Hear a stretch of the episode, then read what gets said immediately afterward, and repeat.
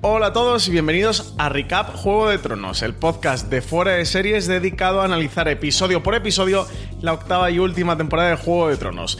Yo soy Francis Arrabal y me acompañan para hablar del sexto y sí, último episodio de la serie titulado El Trono de Hierro, mi Tyrion Lannister particular, mi mano del podcasting, mi fiel compañero de estos recaps, Álvaro Nieva.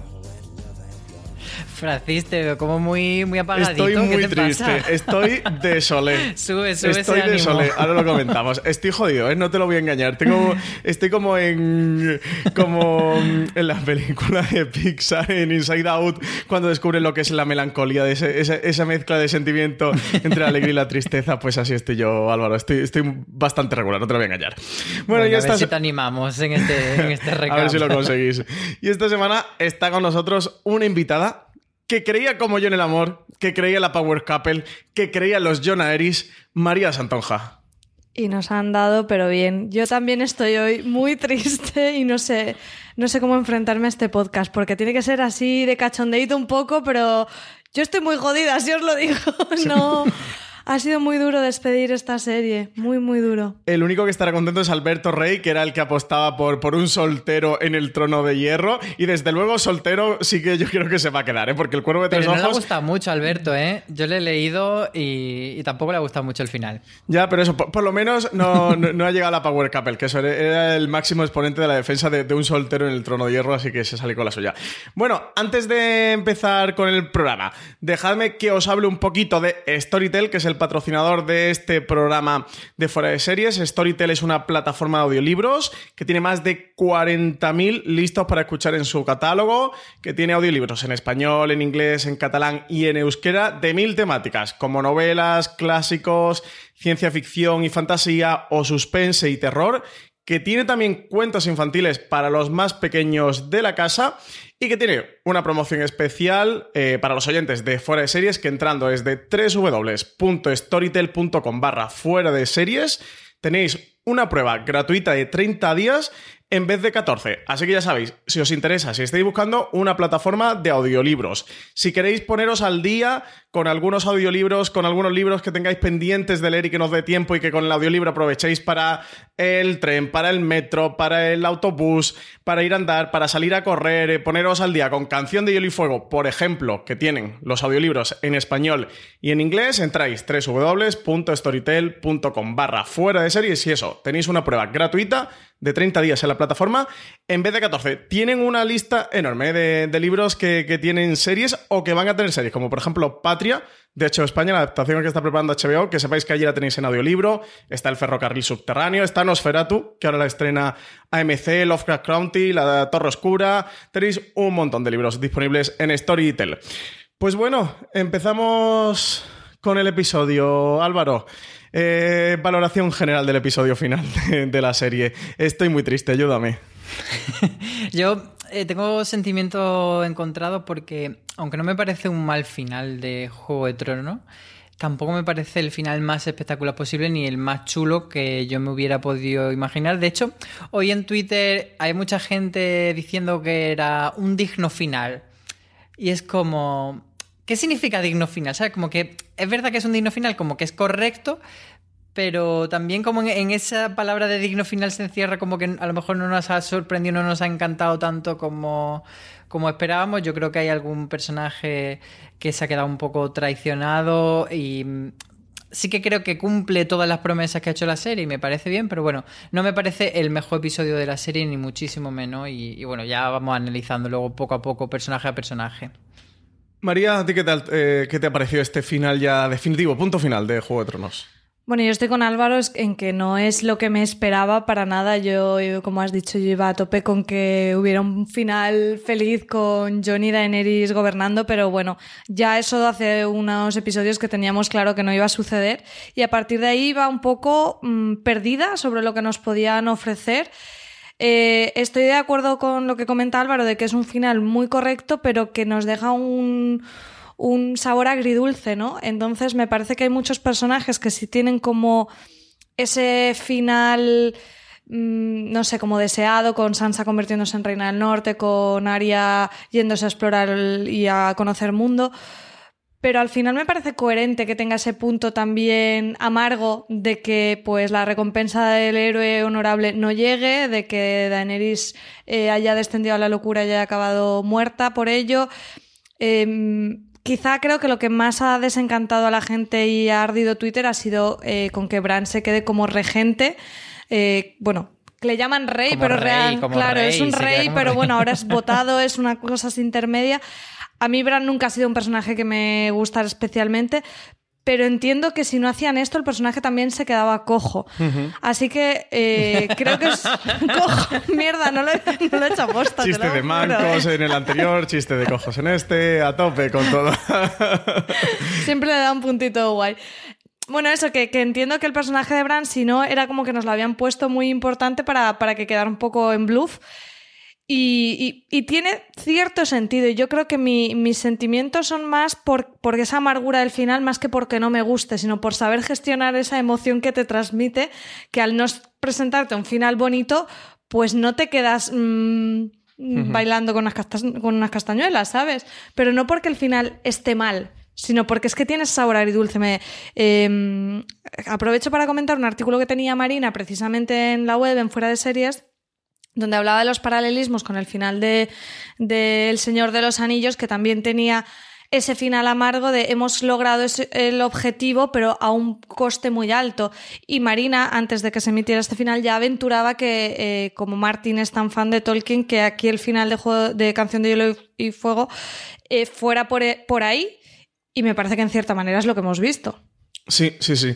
Yo mm, tengo que deciros que no era el final que tenía esperado, aunque anoche a último momento, ahora es de ver el episodio que estaba haciendo un FaceTime con mi madre, sí que le pronosticaba varias cosas las que al final pasaron, porque veía tal, tal y como se estaba mm, eh, desenlazando todo, veía que, sí que iban a cojar por ahí, pero bueno, en, su mayoría es un final que me ha sorprendido eh, y que no esperaba que no es el final que yo hubiera elegido para la mayoría de personajes, ni, ni, lo que más me habría gustado, pero desde el punto de vista de, personajes a los que le has cogido un, cariño y por lo cual no le quieren ninguna desgracia, ni ningún final amargo, ningún final trágico. Dicho eso, me gusta mucho el final que han escogido Benioff y Base, me gusta mucho lo que han hecho creo que en su mayoría, y ahora iremos personaje por personaje, trama por trama, ha sido coherente con la historia, que es coherente con el relato que ha construido Juego de Tronos durante estas ocho temporadas, que es coherente con lo que ha escrito Martin en los libros, al menos de momento, porque le quedan dos libros todavía por publicar. Y no sabemos a ciencia cierta lo que tiene previsto. Y me parece consonancia, me parece muy bonito, sobre todo. Eh, me quedo y además con, todo lo que eh, se ha hablado en Twitter, nada, porque estamos grabando el, mismo lunes, no a demasiada hora de, de, la emisión del episodio, me quedo con una frase que tiene Tyrion que me parece que pronostica lo que iba a ocurrir con los comentarios del final de Juego de Tronos, que es con lo del juicio de John, que sí que le comenta a John de que al final nadie se ha quedado contento y si nadie se ha quedado contento es que era la, mejor solución, ¿no? Y me parece esto con el final de Juego de Tronos. Nadie se ha quedado contento del todo, ni enfadado del todo, exactamente. Es ese término medio. Claro, que y cuando que todo el mundo se ha quedado así es porque era el final correcto. Todo el mundo... Eh, al final teníamos nuestro fin en la cabeza y teníamos nuestros momentos ideales y, teníamos una idea preconcebida de lo que queríamos que ocurriera y cómo queríamos eh, que acabara. Nos han dado la historia de Benioff y Base y hay que recordar que esta serie es de ellos, es nuestra como fans, pero es de ellos como, como creadores y desde el punto de eso que creo que todo el mundo que, ha creado esa especie de eh, gente a favor, pero gente en contra, pero nadie creo que está a favor del todo y nadie en contra del todo, creo que, es que ha llegado a ese punto medio casi de, consenso con el final de, de la serie. Para mí ha sido muy amargo, eh, pero creo que en su amargura tiene la belleza y encuentro la belleza del, final y, bueno, me, resulta muy mm, desolador. Eh, Álvaro, estoy muy triste, estoy melancólico, pero estoy muy triste por cómo ha acabado todo, por cómo ha acabado Daenerys, por cómo ha acabado Jon Eh, con algunos otros personajes, como Sansa, sí que estoy bastante contento de cómo ha acabado. Me parece muy bonito cómo ha acabado. Pero en general, estoy bastante desolado con lo que ha pasado a los personajes y sobre todo porque se nos ha acabado Juego de Tronos, se nos ha acabado este salseíto. Eh, mira que la última semana mm, Twitter eh, ya la odiaba, pero ahora voy a echar mucho menos una serie como esta para que comentemos. Para este ambiente que hemos vivido también la reacción de Forest Serie en los últimos dos meses, de semana a semana, de comentarlo, de, ver qué ocurre, de, comentar cada trama y desmenuzar cada trama, creo que es una parte preciosa de la serie Filia. Y Álvaro, al menos por unos cuantos meses, no, sé cuánto tiempo, sí que eso no ha acabado, ¿eh? al menos con esta potencia. Sí, yo creo que esto no se va a repetir a, tales niveles porque a lo mejor habrá pues grupos de personas pequeños que disfrutemos mucho una serie en concreto eh, y, que vivamos de esta forma o incluso más. O sea, por, ejemplo, para mí el, final de Juego de Tronos es potente, pero lo que significó para mí el final de, de Girls fue mucho más a nivel personal. Pero a nivel comunidad o a nivel sociedad como un evento fandom, yo creo que esto es muy difícil que se repita, no creo que pase ni con Stranger Things y, bueno, pues llegará un momento en que, en que sí encontremos un fenómeno así, pero bueno, yo respecto a lo que tú decías de, que es la serie de Benny of Way, me parece muy interesante remarcar eso porque había como mucho backlash estos días en Twitter muy pesado, o sea... El crowdfunding. sí, lo del crowdfunding. Qué vergüenza ajena. Es que, es que es muy... Es eso, es vergüenza ajena porque tú tienes que entender que la serie te puede gustar más o menos, pero no puedes decir, la están haciendo mal porque ellos saben lo que. O sea, había un hilo de Twitter que era absurdo, porque además decía, como una de las razones que daba era, no, porque HBO le, propuso 10 episodios y ellos solo quisieron 6 para ventilarse rápido e irse a otros proyectos. Como, a ver, no. Ellos no van a hacer una serie a, lo rápido, la están haciendo a lo mal, por no. Eh, y también mucha gente decía que desde que no estaba el material de George R. Martin, a ver, cariños, ellos dos tienen línea directa con George R. Martin. Pero es que en Twitter la gente es muy lista. Sí, sí, sí. Están todo el día tomando gin tonics con yo, que yo entiendo que, que nos moleste, pero que, que, ellos no son dos aprendices que se han puesto a escribir una serie sobre un material que no conocen. Ellos conocen perfectamente y conocen al autor y conocen las intenciones principales del autor. Que luego yo creo que no va a haber muchos cambios respecto a lo que salga en los libros, pero bueno, que si lo hay, pues, pues bienvenidos sean y la gente que lo disfrute. Pero esta es la serie que querían contar, nos gusta o no, y es la que han ido preparando todo este tiempo, no es algo que han improvisado sobre la marcha. Sí, no es que parece eh, que, de repente hay mucha gente que, se ha dado cuenta de que a Benny Bay se le ha olvidado escribir, que de repente no saben hacer su propia serie. Es como, joder, es que la quinta temporada era buenísima, es que la cuarta era buenísima, pero ahora la octava es muy mala y la séptima es muy mala. Como si la temporada anterior lo hubiese hecho otras personas o si ellos, no sé, se hubieran dado un golpe en la cabeza y se lo hubiera olvidado. Yo creo que aquí hay un punto de frustración que los espectadores debemos superar y eso es ser conscientes de que no es nuestra serie, que en parte es nuestra serie porque hemos disfrutado como público, pero lo que tú decías y, y quiero recargarlo porque me parece la definición más correcta que ellos han ido preparando todo lo que han hecho durante todas estas temporadas, era para acabar aquí, que ellos sabían lo que querían acabar, que sí que hay cosas que ellos confesaron que decidieron en la quinta sexta cómo iban a acabar, que por ejemplo lo de Aria con, el Rey de la Noche mm, comentaban que lo hicieron durante la sexta temporada, de que acabara así, que, ellos tenían preparado que fuera yo. Y sí que hay cosas que más o menos, entre comillas de última hora, porque eso hace 3-4 años,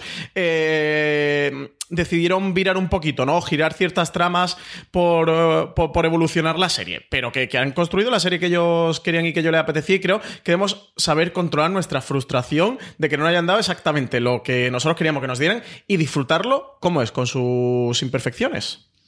Y que yo, aunque hay cosas que no me han dado, como por ejemplo que al final reinaran juntos Johnny y Daenerys, realmente lo pienso y digo, pero es que eso no hubiera sido Juego de Tronos, aunque es lo que a mí me hubiera gustado ver, pero realmente ese final que yo imaginaba y deseaba es mucho menos coherente con la serie que el que me han ofrecido. Entonces, también ser un poco mm, justos con eso, con, que nuestras ideas no tienen por qué ser mejores que las de los guionistas, que os aseguro que han explorado todas las posibilidades mucho más que nosotros, aunque nosotros estemos escribiendo y haciendo crítica y no sé qué. Ellos han dedicado en cuerpo y alma a esta serie durante años y después tener un poco de capacidad de disfrute, ¿no? Porque me parece que, que en Twitter el, tema se ha ido un poco de madre. A mí, yo me he puesto muy pesada con el tema de, de disfrutemos lo que nos ofrecen con los brazos abiertos y, no significa que no puedas criticar algo que no te guste o que veas eh, ciertos eh, fallos de guion o cosas que consideras que se podían hacer mejor, porque mm, todo el mundo tiene limitaciones, incluso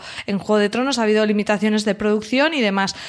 Pero mm, que eso no significa mm, llegar al debate de es una mierda y de poner un 1 al episodio de Bells en IMDB. O sea, por favor, ¿estamos tontos o qué pasa? No sé. Yo sobre todo lo que más achaco es que, eh, o sea, defiendo el derecho de cada espectador de que no le guste la serie y de incluso a decirlo, pero no defiendo el derecho de esos espectadores a que coarten la libertad de disfrutar la serie al resto de personas. Entonces, no hace falta dar la turra ni dar la brasa. ¿A ti no te ha gustado? Pues ya está, no te ha gustado o no te parece buena serie y estás en tu libertad y tú tienes tu criterio y es igual de válido que el resto.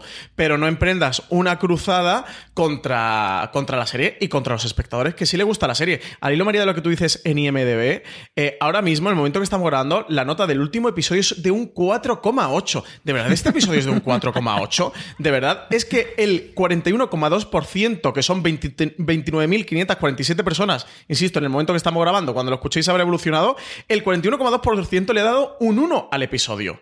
¿En serio este episodio es de un 1? ¿En serio? Eso se llama ser reventado. ¿En serio? Pero vale, considero que sea un 6, un 7, un 8, un 10, pero tío, un 1. O sea, eh, miraoslo, por favor. Con, todo mi respeto. sé que cada uno disfruta ahí de verdad del respeto. Gente que está enfadada, pero yo sí que hay una cosa del episodio que, que no es que me parezca mal, pero que puedo entender que haya gente a lo que no le guste y es que eh, Juego de Tronos nunca ha sido una serie, o sea, era una serie de fantasía épica, pero no era solo lo importante o lo más importante de esa fantasía épica.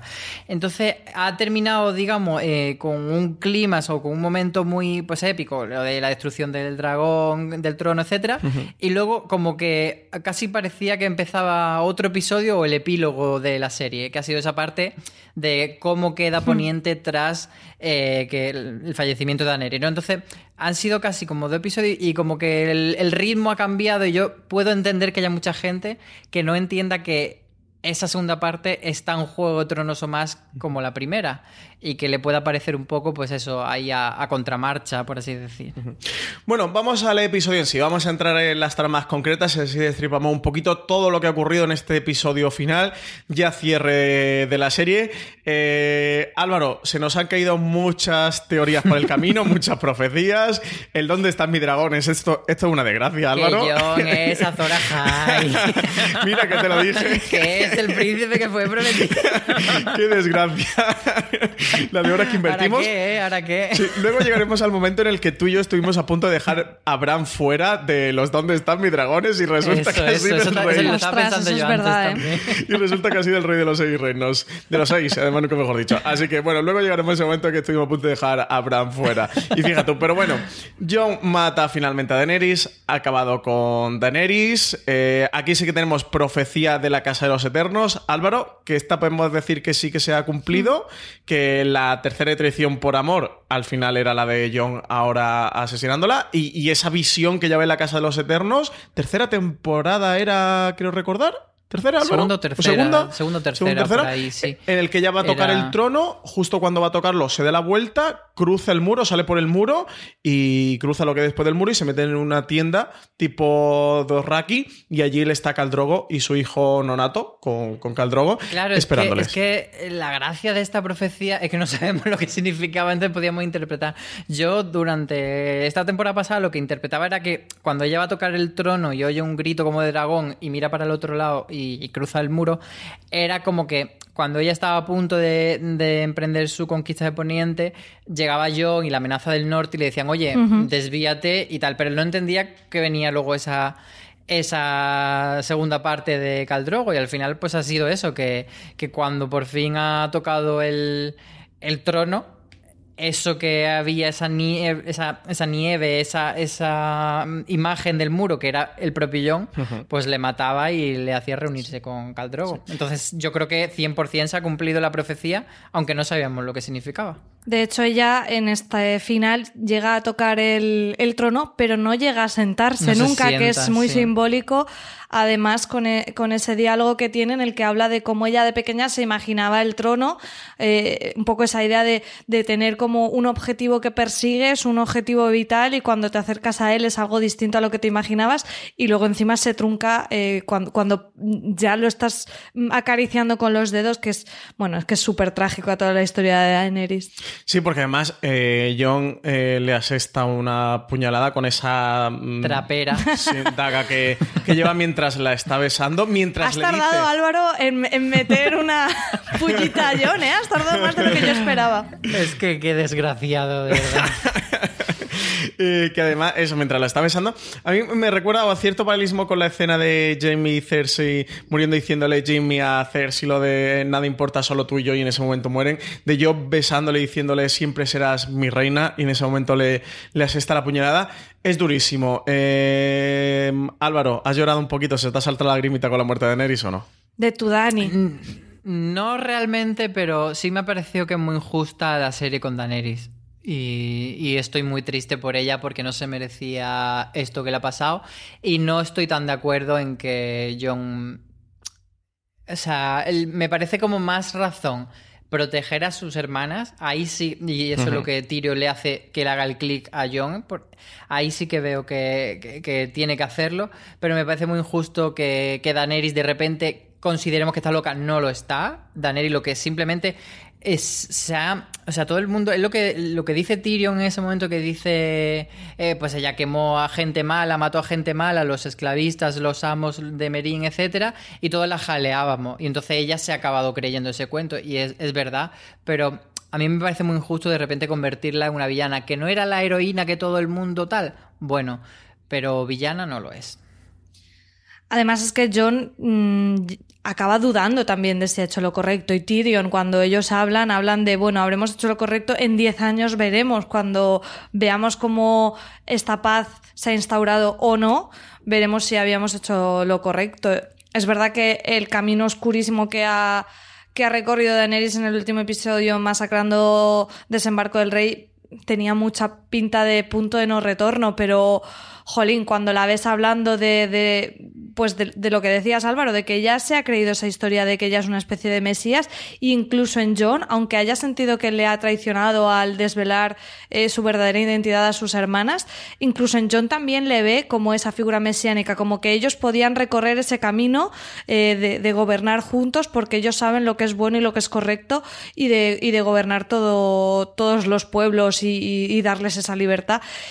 Claro, es desolador que mientras ella está prácticamente verbalizando eso, ese futuro, de repente John la mate, que yo entiendo lo que hace John perfectamente, uh -huh. pero es que no, no puede ser más dramático que mientras ella está hablando de ese futuro juntos suceda eso.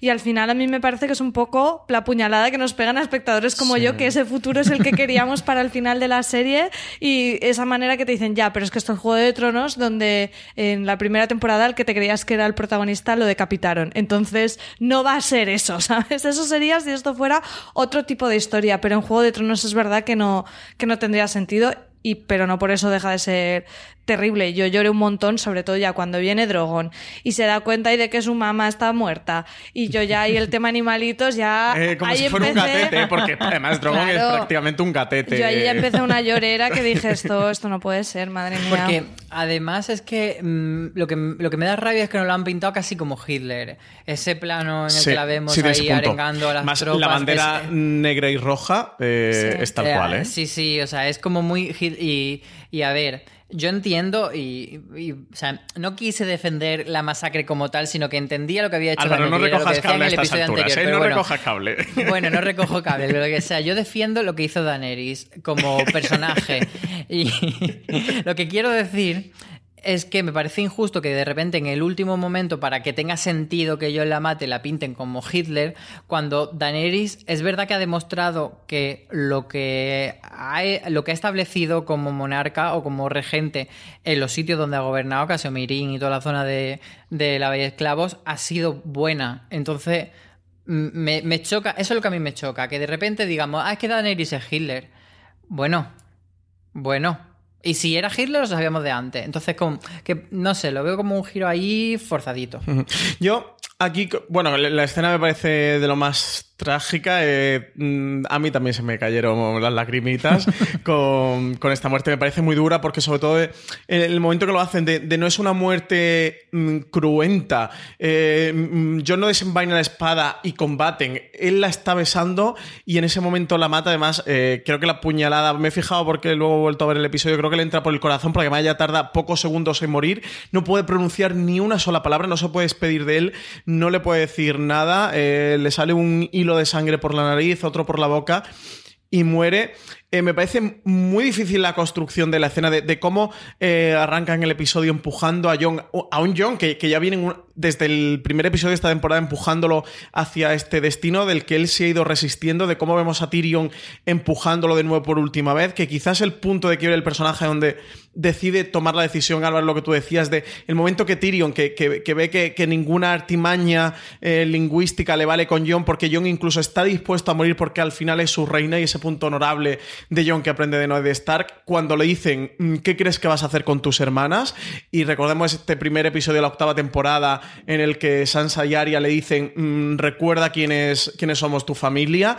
Es el punto de que él se da cuenta de mm, es, es que no hay otra forma Mm, que, sea acabar con ella. Es un punto muy duro para el personaje. En el momento, yo creo, como espectadores que lo vemos, que ahí todos sabemos mm, ya perfectamente de que va a matar a Daenerys, eh, se, nos rompe un poco eh, nuestro corazoncito. Pero es que la construcción final que hacen de Daenerys, de ella arengando las tropas, diciendo y además de mm, conquistaremos desde Invernalia hasta Dor, que además te lo dicen claramente para que sepas como espectador de es que va a, ir a por Sansa y va a ir a por Invernalia. Y, va a hacer King en la rodilla si hace falta desplegando sus tropas de los Inmaculados a los dos Rakis y al dragón, lo va a hacer y no le va a temblar el pulso y todo el diálogo en el que prepara Tyrion, que además un diálogo que me ha parecido fascinante cómo Benioff y Base anticiparon toda la conversación que íbamos a tener los fans de la serie. A ti ya, Yo creo que sí. ¿Os han escuchado a los dos? La regrabaron. Yo creo que sí. Esta semana. Geolocalizaremos la casa de Benioff y Base y veremos esas escuchas si las tenemos registradas porque, porque al final es el diálogo perfecto de es la respuesta a todo lo que ha ocurrido durante esta semana, de este quinto a este sexto episodio. Todo lo que hemos hablado, las dos posiciones enfrentadas, es lo que Tyrion le dice. Y al final, eh, Álvaro, yo coincido contigo. Creo que llamar a Daenerys lo que era injusto, aunque creo que el, episodio, desde la dirección y desde el guion, el retrato es ese. Yo volví a ver el quinto episodio antes del sexto, que en, en este vacío hasta las 3 de la mañana preparándolo lo vi. Y, el personaje de Daenerys está maquillado pálido, con la sombra de ojos y los labios morados, con el pelo desaliñado y un poco encrespado. O sea, eh, desde la dirección de arte hay un ejercicio porque al espectador le quede claro de que, de que está loca y que ha perdido los papeles. Yo entiendo lo que tú dices, ¿eh? y creo que sería injusto llamar a Daenerys esta loca. Al final ella tiene unos motivos, creo que es el camino y lo que no han construido con Daenerys. Por mucho que nos duela, y a mí me duele, y es de la parte que me quedo más desolado, es que al final esta líder, esta rompedora de cadenas, esta liberadora de esclavos, eh, por el camino ha perdido el norte, lo que le dice Tiri, ¿no? Al final de todo el mundo de, aplaudirle. es un fracaso no solo de ella. Es un ¿eh? fracaso de la sociedad. Es de todos, porque Tyrion también asume esa responsabilidad como consejero. es decir, era vanidoso creer que podría yo aquí gestionarlo todo. Mm, yo creo que al final es agridulce porque no es blanco o negro. O sea, no es eh, loca villana malísima de repente, ni tampoco es la salvadora. Está en esos grises complicados que hacen que sea mucho más duro. Y que tiene sus razones, pero comete actos que son malvados. Que son injustificados. Claro, lo dice muy bien de cuando, mm, cuando masacró a los esclavos, eh, todos estábamos a favor porque eran malvados. La diferencia de lo que ha hecho en Desembarco del Rey es que la gente contra la que llevó sus actos no eran malvados. Y la frase lapidaria para mí, Álvaro de definitiva de Tyrion es cuando dice de mi padre y mi hermana eran mm, unos eh, malvados, eran unos villanos, eran terribles y no mataron ni a la mitad eh, juntos, ni a la mitad de, personas que han matado Neris en tan solo un día. Y, y al final eso es incontestable y empuja al personaje hacia el precipicio y hacia su trágico final. Pero eh, es complicado porque tú ahora mencionabas lo de cuando Daenerys dice voy a conquistar del norte hasta Dorne y tal. Y, siento que han justificado demasiado a través de, de, las hermanas de Jon que Jon haga algo. O sea, que al final el papel de Sansa y Arya ha sido ser el instrumento en esa decisión, pero no han tenido nada de esa decisión. Cuando en el segundo episodio sí que vimos una bonita conversación entre Daenerys y Sansa que no llegó a buen puerto, pero sí que había como voluntad de entenderse. Entonces que al final que Sansa diese el secreto de Jon y tal, la veo como muy utilizada y sí que me da pena que, que Sansa no haya tenido lo que se merece, pero que que al final, no sé, luego hablaremos del personaje, pero me parece como que se ha utilizado mucho para, para que todo esto cuadre y que y lo que decimos, que Daenerys no era tan mala como se la pinta. Em, Álvaro, por ir finalizando con Daenerys, María, ahora voy a ti. Eh, ¿Cómo crees, ahora ya con la perspectiva global y ya que estamos haciendo el último episodio, mm, cómo es el camino de Daenerys? Un poquito de cierre del personaje. Yo ahora sí que veo un poco abrupto su final y creo que la serie nos hizo ir con ella todo el rato, aunque yo tampoco fui siempre Team Daenerys, pero, pero bueno, eso, yo creo que, que han querido darle un giro que no fuese lo evidente, que fuese su conquista, pero no me acaba de convencer del todo, pero bueno, lo acepto. Mm, yo creo que Daenerys al final representa eh, esa idea de que el poder corrompe y al final el trono de hierro hace la misma función narrativa que hace el anillo en El Señor de los Anillos, es un poder demasiado grande y es muy fácil caer en eso y no es necesariamente su culpa y más aún ella empieza a mm, tomar decisiones erróneas a medida que se va quedando cada vez más sola, que no nos olvidemos de eso, de que ella al final cuando la hemos visto en este cierre solo tenía a Gusano Gris, que me parece el más terrible de los consejeros que le pueden quedar. Y, eso también ha hecho que, que, se haya quedando más sola, más aislada y tomando decisiones peores. Mm, dicho eso, creo que al final, dentro de la tragedia, ella consigue romper esa rueda involuntariamente, esa rueda que siempre está diciendo porque creo que no era consciente de que ella estaba mm, haciendo que la rueda siguiera rodando, convirtiéndose ella en una nueva Cersei Lannister y al final su muerte sí ha conseguido que, se, que rompa esa rueda con esa destrucción del trono y ese, mm, y ese fundirse y renacer con una nueva era, un nuevo gobierno distinto, no tan democrático como quiere Sam, pero bueno, con un pasito más allá. Álvaro, ¿tú crees que Daenerys finalmente rompió la rueda, que es uno de los grandes leitmotivs de, de la serie? Sí, al final ella lo que quería era que, que cambiasen las cosas y las cosas cambian. No sabemos si realmente a mejor o no, o si se cumple tanto como, como ella quería el, el hecho de que la Tierra no estuviese dominada por tiranos, porque no vemos, sabemos cómo se establece políticamente el continente, pero no vemos cuáles son los resultados de ese nuevo gobierno, si realmente, pues eso, eh, eh, tiene más eh, a los pobres más en cuenta y si realmente, bueno, pues eso es bueno o no para ellos, pero...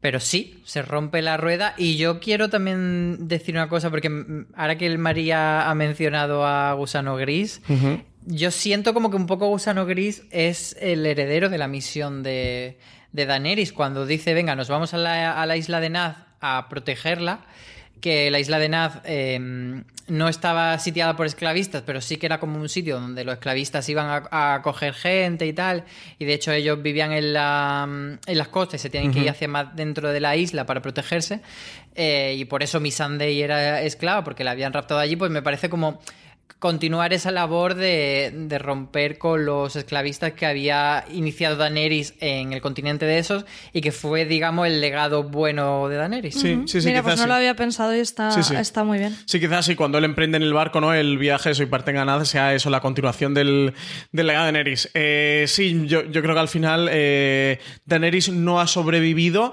pero la parte buena de Daenerys, el eh, el fin positivo de toda la conquista de Daenerys. O sea, hemos perdido el lado malo de Daenerys, que era la Daenerys conquistadora a cualquier precio, a cualquier coste, como hemos visto en Desembarco del Rey, pero el legado bueno de Daenerys y está y aquí quiero que entronca con este final agridulce, con este final amargo, lleno de matices, lleno de grises, que defiendo que es tan complejo de construir y que nos han dado, que es que nos han quitado al personaje, pero nos han quitado el lado negativo del, personaje, sí que a costa de, su vida, pero nos han quitado a la Daenerys conquistadora y a la Daenerys esa parte más eh, mesiánica o el mensaje verdadero que, que llevaba Daenerys, que era romper esa jerarquía, sí que lo ha conseguido establecer. Luego hablaremos de este consejo que se forma y hablaremos de, de Bran, pero al final sí que, sí que consiguió romper la rueda, a costa de su vida, pero consiguió romper la rueda. Bueno, en la misma escena en la que John mata finalmente a Daenerys, aparece Drogon, lo hemos comentado un poquito soslayo, pero quiero profundizar en ello,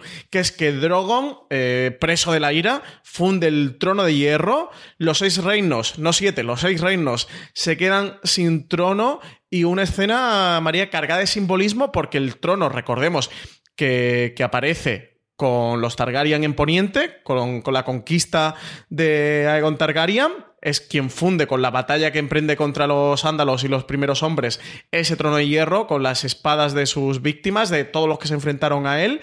Eh, Daenerys, al morir ella, es la última Targaryen. Digamos que se acaban los Targaryen, porque Jon, que es medio Targaryen, sigue vivo, pero luego contaremos lo que ha ocurrido con, con. Yo creo que podemos dar la casa Targaryen eh, por extinta. Con el fin de los Targaryen se acaba la monarquía en Poniente, tal y como estaba concedida, se rompe la rueda y se rompe el trono de hierro.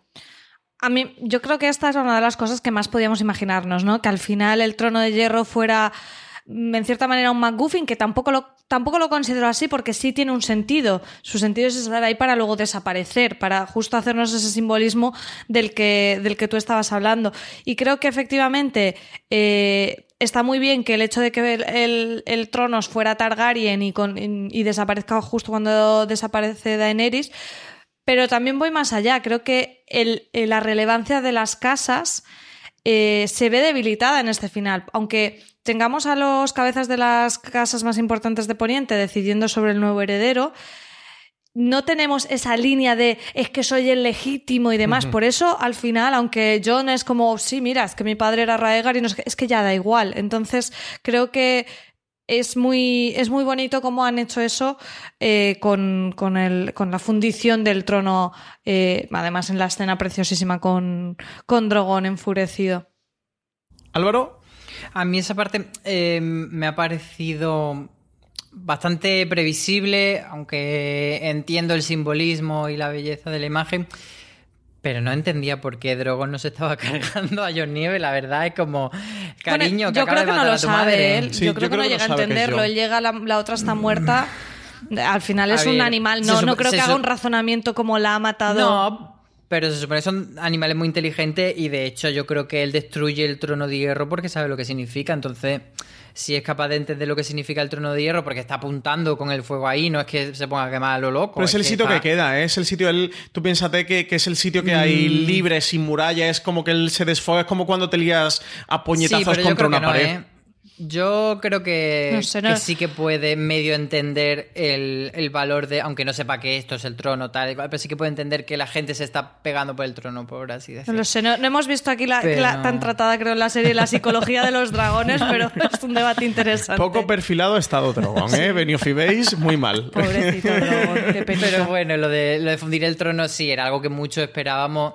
Que, de una manera u otra eh, no hubiese trono, que, ese trono por el que todos peleaban, pues que, finalmente se rompa. que no fuese donde, sí, donde sí, sí. se quedase el regente y que diese paso a un nuevo orden político, que es lo que ha pasado. Sí, sobre todo con la turra que todos hemos estado dando con el trono de hierro, trono de hierro para arriba, para abajo, eh, al principio que, que, era lo esencial y era lo fundamental, porque el símbolo del poder en Poniente, el símbolo del poder de los siete reinos, luego con la amenaza del rey de la noche, que si el trono era un MacGuffin y que nada importaba, que la, mm, lo verdaderamente importante era la lucha de los vivos contra los muertos, luego volvió el trono a ser el centro de toda la trama y el centro de poder y que finalmente quede eh, roto, desde luego, sí es, es el simbolismo perfecto de, de, cómo se rompe la rueda y que precisamente sea Drogon, eh, otro instrumento de Daenerys Targaryen, quien acabe con ese, con ese trono de hierro. Así que sí, a mí me, la escena me ha parecido muy bonita, muy cargada de, simbolismo. Al final es su hijo, es el hijo de Daenerys Targaryen quien acaba con ese trono,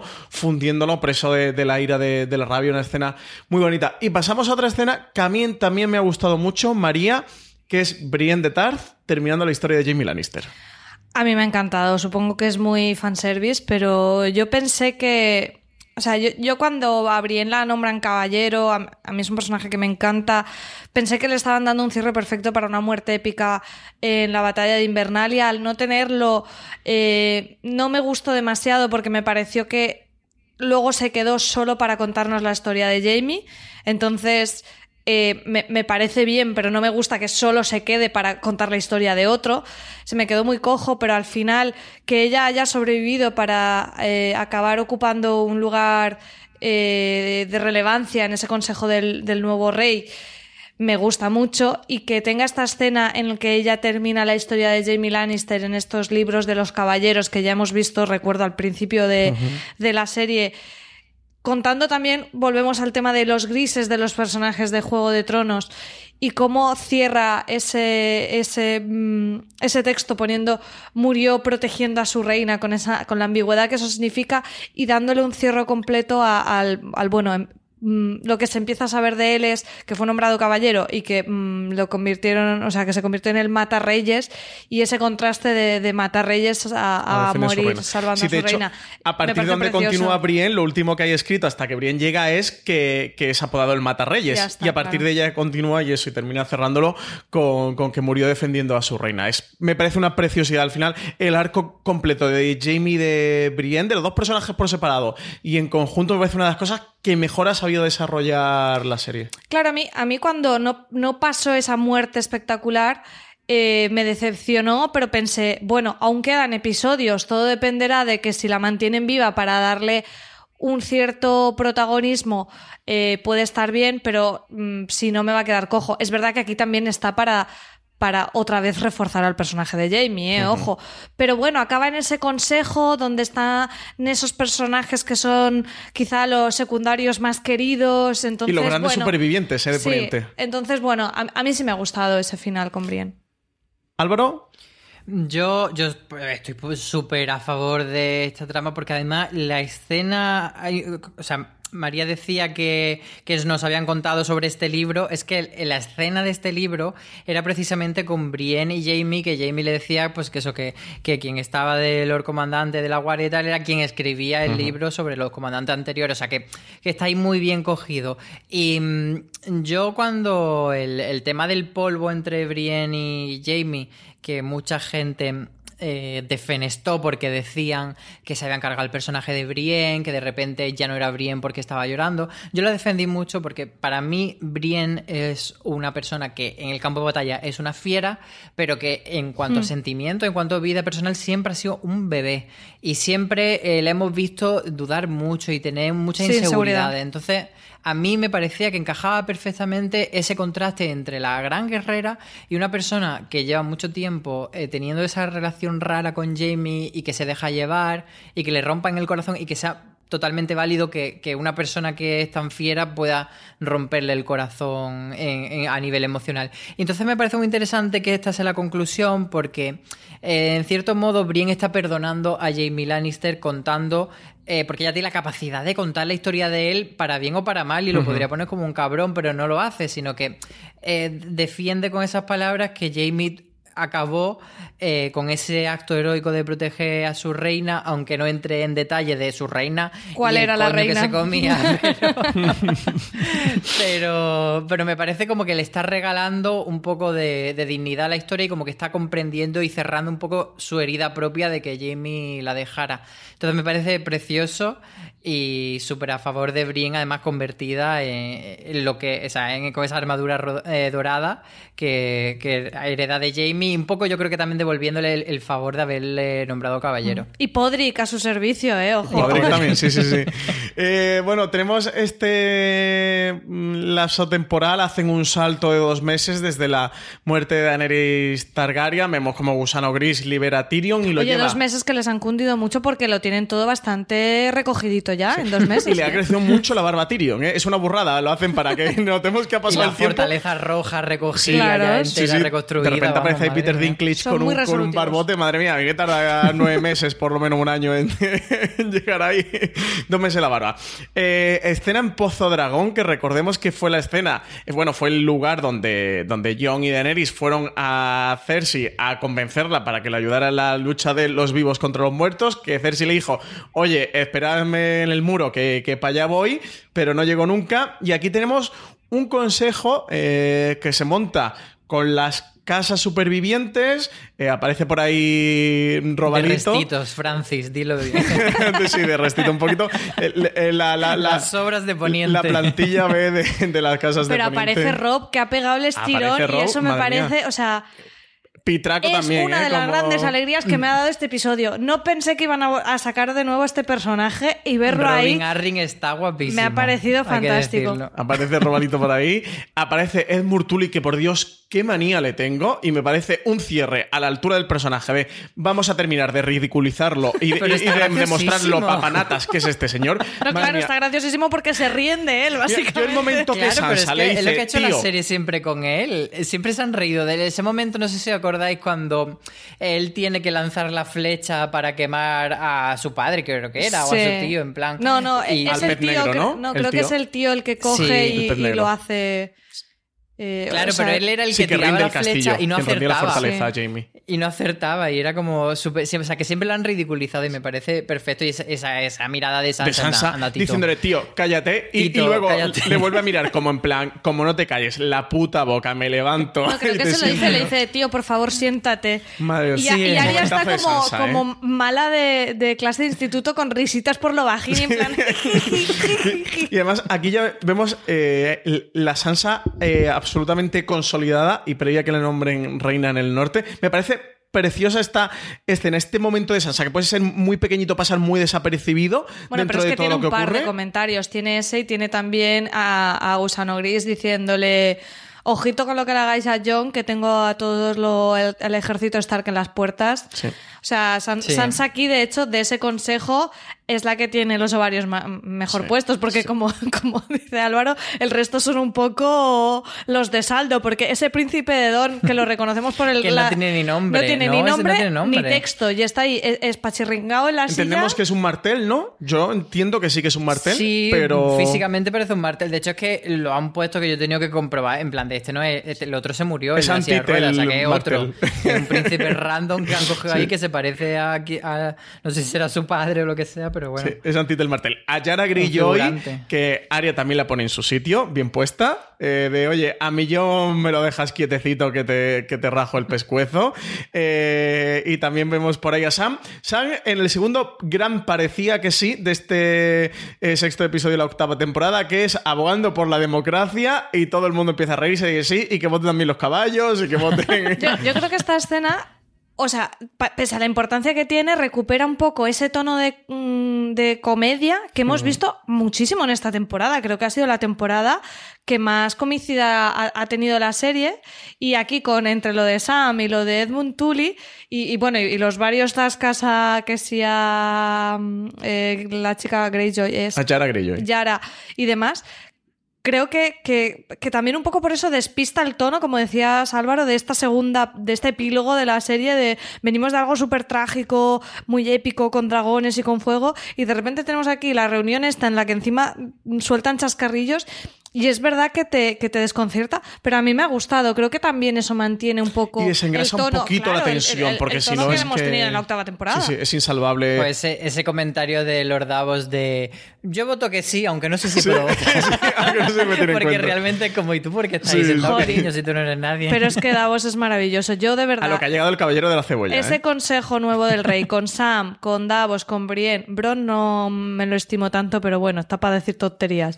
Me- vamos, Y a- para rescatar los burdeles. así ¿eh? sí, así sí. Sí, bueno, pues eso, ese, ese consejo de plantilla de, de las casas de Poniente que ha quedado con un discurso de Tyrion Lannister que me gustaría que lo analizáramos porque mm, ve, ve a George Martin, o sea, para mí le ve- Tyrion en esa escena tiene una cara de George Martin defendiéndonos y abogando por el poder de las historias, por el poder de los relatos, de, de al final, después de todo, de lo que queda después de, todas las grandes guerras, son las historias y cómo aboga porque Bran Stark sea quien, quien nombren en el consejo como el rey de los siete reinos. Eso, un discurso me parece espectacular. Un gran giro que al menos a mí me sorprendió que apostaran por Bran Stark. Bien justificado, María.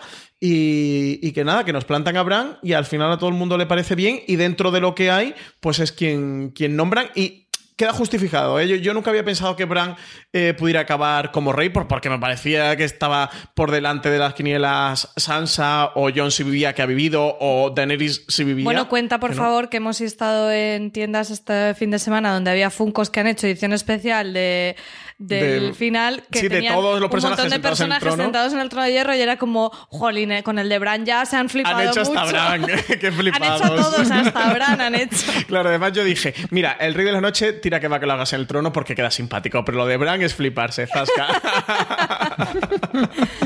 Eh, yo sobre el discurso de Tyrion me parece, o sea, es uno de los momentos que más me emocionó porque creo que es el es justamente el, em, el, momento metaficción más interesante. Luego tenemos otro con esa aparición del, del, tocho de canción de Hielo y Fuego, que, a mí ese me parece un poco que sobraba. un poco muy bonito, Bueno, es, sí, entiendo. es el canto de amor entiendo a los ese libros punto, pero que tampoco que me parece demasiado mm, obvio. Pero este en el que Tyrion habla del poder de unir las, eh, a las personas con las historias, a mí viéndolo ayer a las 3 de la mañana en directo, sabiendo que un montón de gente lo estábamos viendo en simultáneo en todo el mundo, que mis padres se levantaron a las 3 de la mañana para verlo. O sea, el nivel del fenómeno me, me, parece que no, no fue, o sea, ni siquiera en perdidos, me parece que llegara al nivel que ha llegado en Juego de Tronos. Entonces a mí ese discurso en ese momento... Eh, me produjo una emoción que creo que no, que no se repetirá igual cuando lo vuelva a ver el episodio, porque fue como si me estuvieran describiendo, como dices, como si los creadores de la serie Martin estuvieran explicando el fenómeno televisivo que estábamos viviendo en ese momento y me encantó. Ahora, cuando dice lo de Bran, me quedé tan me quedé tan mm, de piedra que tuve que, pararme un poco a procesarlo y, no ha sido hasta hoy que he dicho, ostras, ahora estoy yo recordando esas escenitas cortas de Tyrion y Bran en Invernalia que en ese momento parecía que no venían a cuento de nada y eran un poco para establecer ese, ese Tyrion conociendo a Bran como para que ahora pueda ver que es el, el más indicado. Pero el giro, yo no sé, yo no lo hubiera esperado, aunque me parece que está bien justificado. A mí no me parece que esté bien justificado y de hecho me cabreo. no me cabreo en el momento, pero me está cabreando conforme Con la reflexión. Sí, porque me parece que, a ver, eh, aquí, ahí, a quien tenemos que nombrar reina, todos lo sabemos, es a Sansa. Y estamos reviviendo all over again el momento de en Invernalia cuando Lyanna Stark se puso de pie y dijo King in the North, Jon Snow. Pues aquí así lo mismo, en plan de ella es la más competente, pero a ver, ¿qué otros penes tenemos que puedan gobernar? Que hasta Sansa ha tenido que decir, pero que no tiene pene, que no le funciona, En ese otro, otro de, las pullas que ha soltado ella. A mí me parece que la lógica aplazante era que fuese Sansa porque es la que ha demostrado que es una buena gobernante, la que, como ella misma ha dicho, ha llevado las tropas, norteñas a la puerta de desembarco del rey y ha propiciado esa reunión con Gusano Gris. Y me parece de verdad denigrante que sea como en plan, bueno, pues no tenemos a nadie que pueda ser de esto, a ella la obviamos por ser mujer, así que se lo damos a Bran el Tullido, que ni siquiera quiere ser rey. O sea, que me parece ya de chiste malo. No lo soporto. Y, lo de, y mira, y lo de la historia mm, está muy cogido con pinza. O sea, ya estaba cogido con pinza. El día de te ponemos a Bran al lado del trono porque el rey de la noche quiere destruir a Bran por la historia. Ahora que lo repitan para darle el trono de hierro. Cuando el historión lo tiene Sansa, venga, hombre. Yo este es el, el punto en el que me hubiera gustado que pasara otra cosa, pero que lo que han hecho, que era para mí diferente e inesperado, eh, le veo el sentido y creo que es más coherente con la historia que nos están contando que lo que a mí me gustaría. Yo estoy contigo, Álvaro. A mí me hubiera gustado que hubiera sido. Bueno, yo no lo voy a negar. Eh, yo sabéis que soy Tim Jong. A mí me hubiera gustado que el rey eh, hubiera sido Jon. Si no era Jon y ellos le daban el camino que, que, le han dado, que hubiera sido Sansa, entiendo perfectamente por qué es Bran, por qué Tyrion lo defiende y el punto en el que realmente que sea Bran supone romper la rueda. Que fuera Sansa era volver a establecer las casas, que Sansa se casara mm, con un príncipe o con un líder de una casa que tuviera un hijo. la necesitas para separar el reino del norte. El reino, aparte, lo exactamente, aparte para que sea los los reino y que Invernalia sea independiente. es que lo de separar el rey del norte es darle las migajas, que además es que ella literalmente Yo no creo que sean las migajas, creo que es lo que ella quiere. Claro, es el, es el norte independiente. Migajas. ella literalmente se tiene que girar a su hermano y implorar en plan de, mira,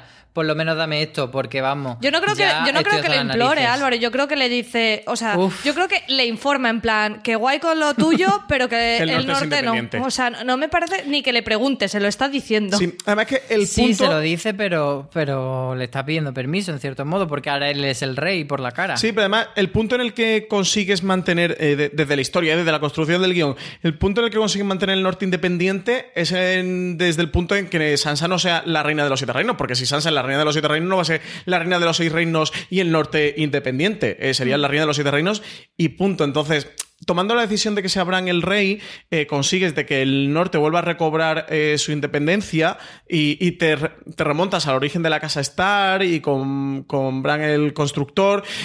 Y también consigues eh, eso, conseguir ese que se rompa la rueda porque, por un lado, eh, Bran no quiere ser, ser rey y desde ese punto de vista es el, el- el mejor rey que pueda haber. Sí, es porque- un sabio. Sí, y porque no ansía el poder, porque no tiene esa necesidad de poder y no, no ansía eh, conquistarlo ni retenerlo. Y por otro lado, que a la hora de no tener hijos, sí que han conseguido ese punto eh, que iban buscando. De, de- lo que hablamos, además lo comentamos Álvaro en el, en el episodio anterior, en el recap del quinto episodio, con un comentario que nos hacía un oyente. Yo decía que creía que, el gobierno de los siete reinos iba a acabar en una especie de república veneciana. Eh, mm, y, ha acabado así. Eh, una oligarquía ha elegido un monarca, un monarca que terminará su mandato y será otro. Y que puede que ese eh, monarca no termine el mandato ni falleciendo, sino que, elijan que sea otro y ese cesará su cargo y, será otro monarca. Entonces, al final es una oligarquía, no es una democracia. Lo que propone eh, Sam no, no- tiene como muchas esperanzas de llegar a ningún sitio. Pero bueno, no es esa monarquía con una línea sucesoria que sí que representa Sansa y que en el norte va a ser así. O sea, en el norte no va a haber ningún romper la rueda. Sansa se casará con quien sea, tendrá sus hijos y seguirá gobernando un Starquito. En, en, en los seis reinos no. Fallecerá Bran o cesarán a Bran o Bran dejará el cargo y otra de las casas, un miembro de una de las casas, bu- bueno, pues será ese, ese Dux de la República que era, que era en Venecia. Sí, vamos, el Papa, por así decir, pero que, que, que no me acaba de convencer la justificación de que él tiene la mejor historia. Y tampoco creo que él vaya a ser el mejor rey porque no tiene la capacidad de empatizar. O sea, nos han contado en las últimas temporadas que Bran ya no era Bran, que Bran estaba ido, Sí, eso que está Bran un había poquito, desaparecido.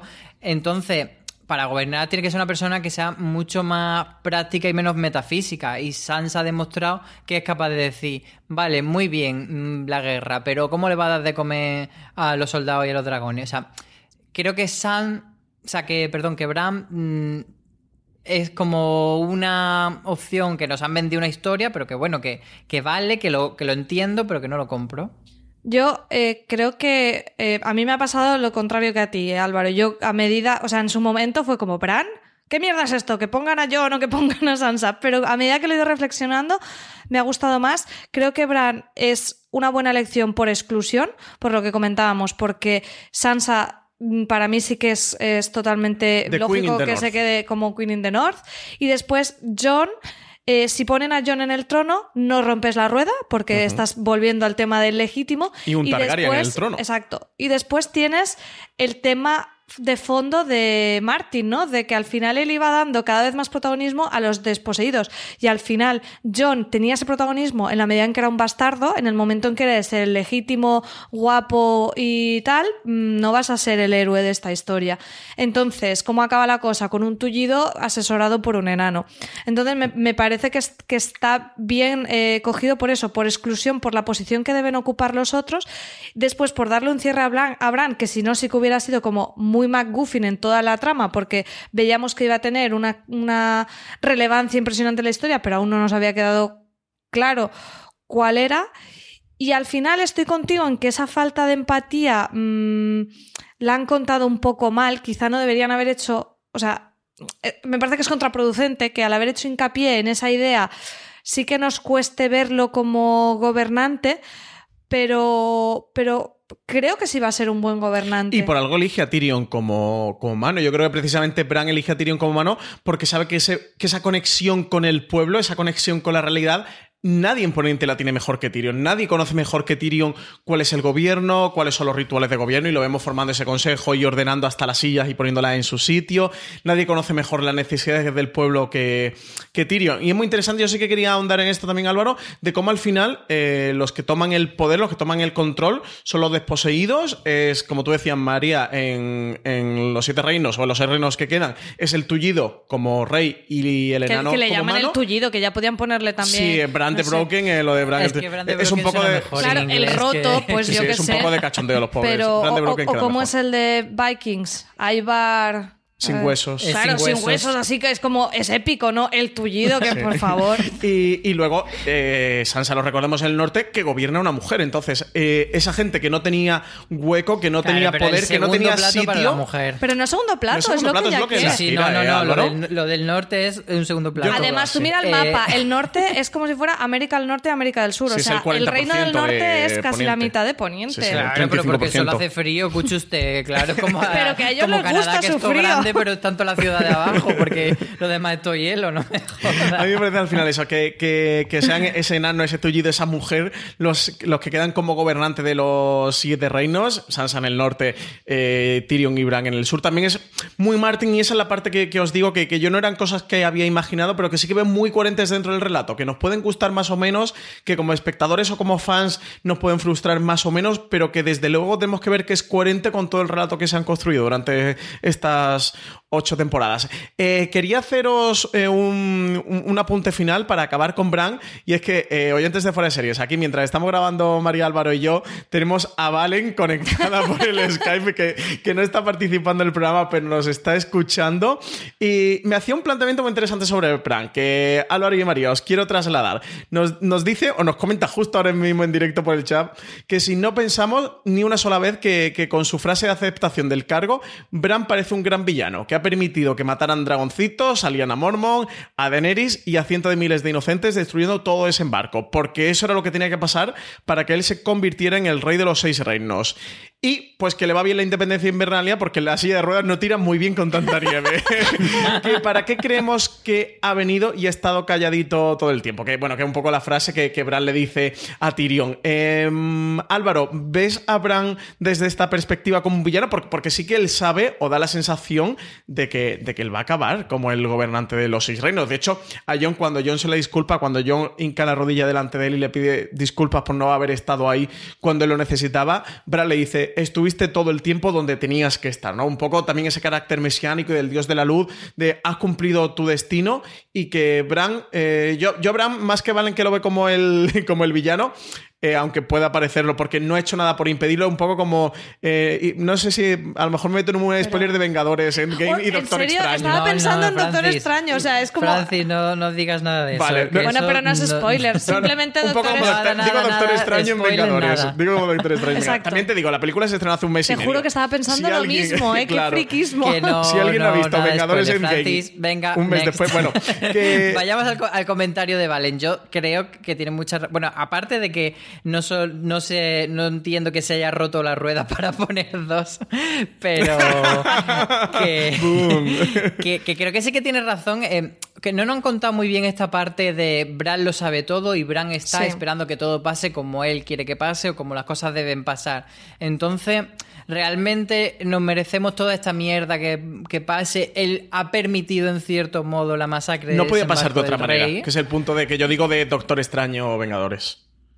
Pero pueden pasar de otra manera. Es que no, tampoco se nos ha explicado bien. O sea, no, no aplique la lógica de Vengadores. Tiene que aplicar la, la lógica de, de Canción de Hielo y Fuego. Pero sí que hay varios momentos, eh, con Jamie también se lo dice de tienes que estar aquí cuando se encuentran en el arciano. O sea, sí que hay varios momentos en que Bran habla eh, de una manera bastante explícita de ese destino, de ese devenir irremediable de los acontecimientos. Entonces, a ver, yo estoy totalmente de acuerdo en que es un personaje que si al final iba a tener esta relevancia tan importante, nos lo tenían que haber desarrollado bastante más. Y no podría haber desaparecido Y una no, temporada, claro, ¿eh? Como desaparece desapareció, una temporada. Y luego que en estas últimas era, eh, eh, era la momia chiste que iba apareciendo en escenas para hacer GIFs. Era el porque- robot. Sí, pero, Entonces- pero te quiero decir poco que si, rea- si realmente él era capaz de ver lo que iba a pasar, mm, por mucho que nos digan que no tiene ambición del trono, podemos también interpretar que él ha estado dejando que pasen estas cosas para él llegar al trono. No dejando. Yo el punto, el punto que lo interpreto. O sea, entiendo perfectamente lo que dice Valen y, me gusta mucho su reflexión. Yo lo que lo interpreto es que eh, él ha visto mm, lo que iba a ocurrir y, que sabe que no podía ocurrir de otra No, que, que la forma de que acabaran con el Rey de la Noche y que todo tuviera un final entre comillas, feliz, lo más feliz que podría ser que es este final agridulce, este final con sabor amargo, este final en un tono gris, ni blanco ni negro, era este devenir de los casos, que, esta era la mejor opción de todas.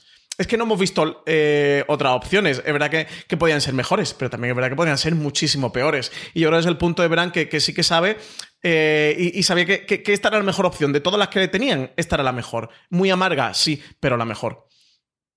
Pero bueno, eh, vamos eh, adelante, que, no nos quedemos aquí con Bran, porque con Bran podríamos seguir, ¿eh? Con todo el camino y todo lo que ha pasado al final y todo lo que hemos debatido de Bran, de, si realmente iba a tener importancia, por eso, porque parecía que el personaje se estaba quedando. Es que me iba a salir otra vez lo de cojo, pero es que. de verdad que no es un chiste intencionado.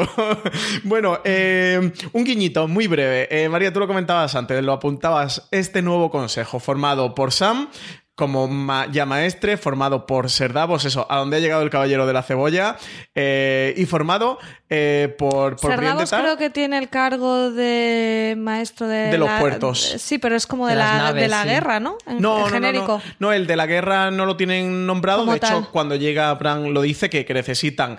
O sea, sería más como de comercio, quizá, a lo mejor Serdavos. No, es de, barcos, yo creo, ¿no? Sí, como, de, la armada un poco, ¿no? Puertos y armada, porque él, armada de barcos, él es quien está encargado de reconstruir los puertos de nuevo y tal, como un poco del mar, es un poco el ministro del, del mar. Ministro del mar.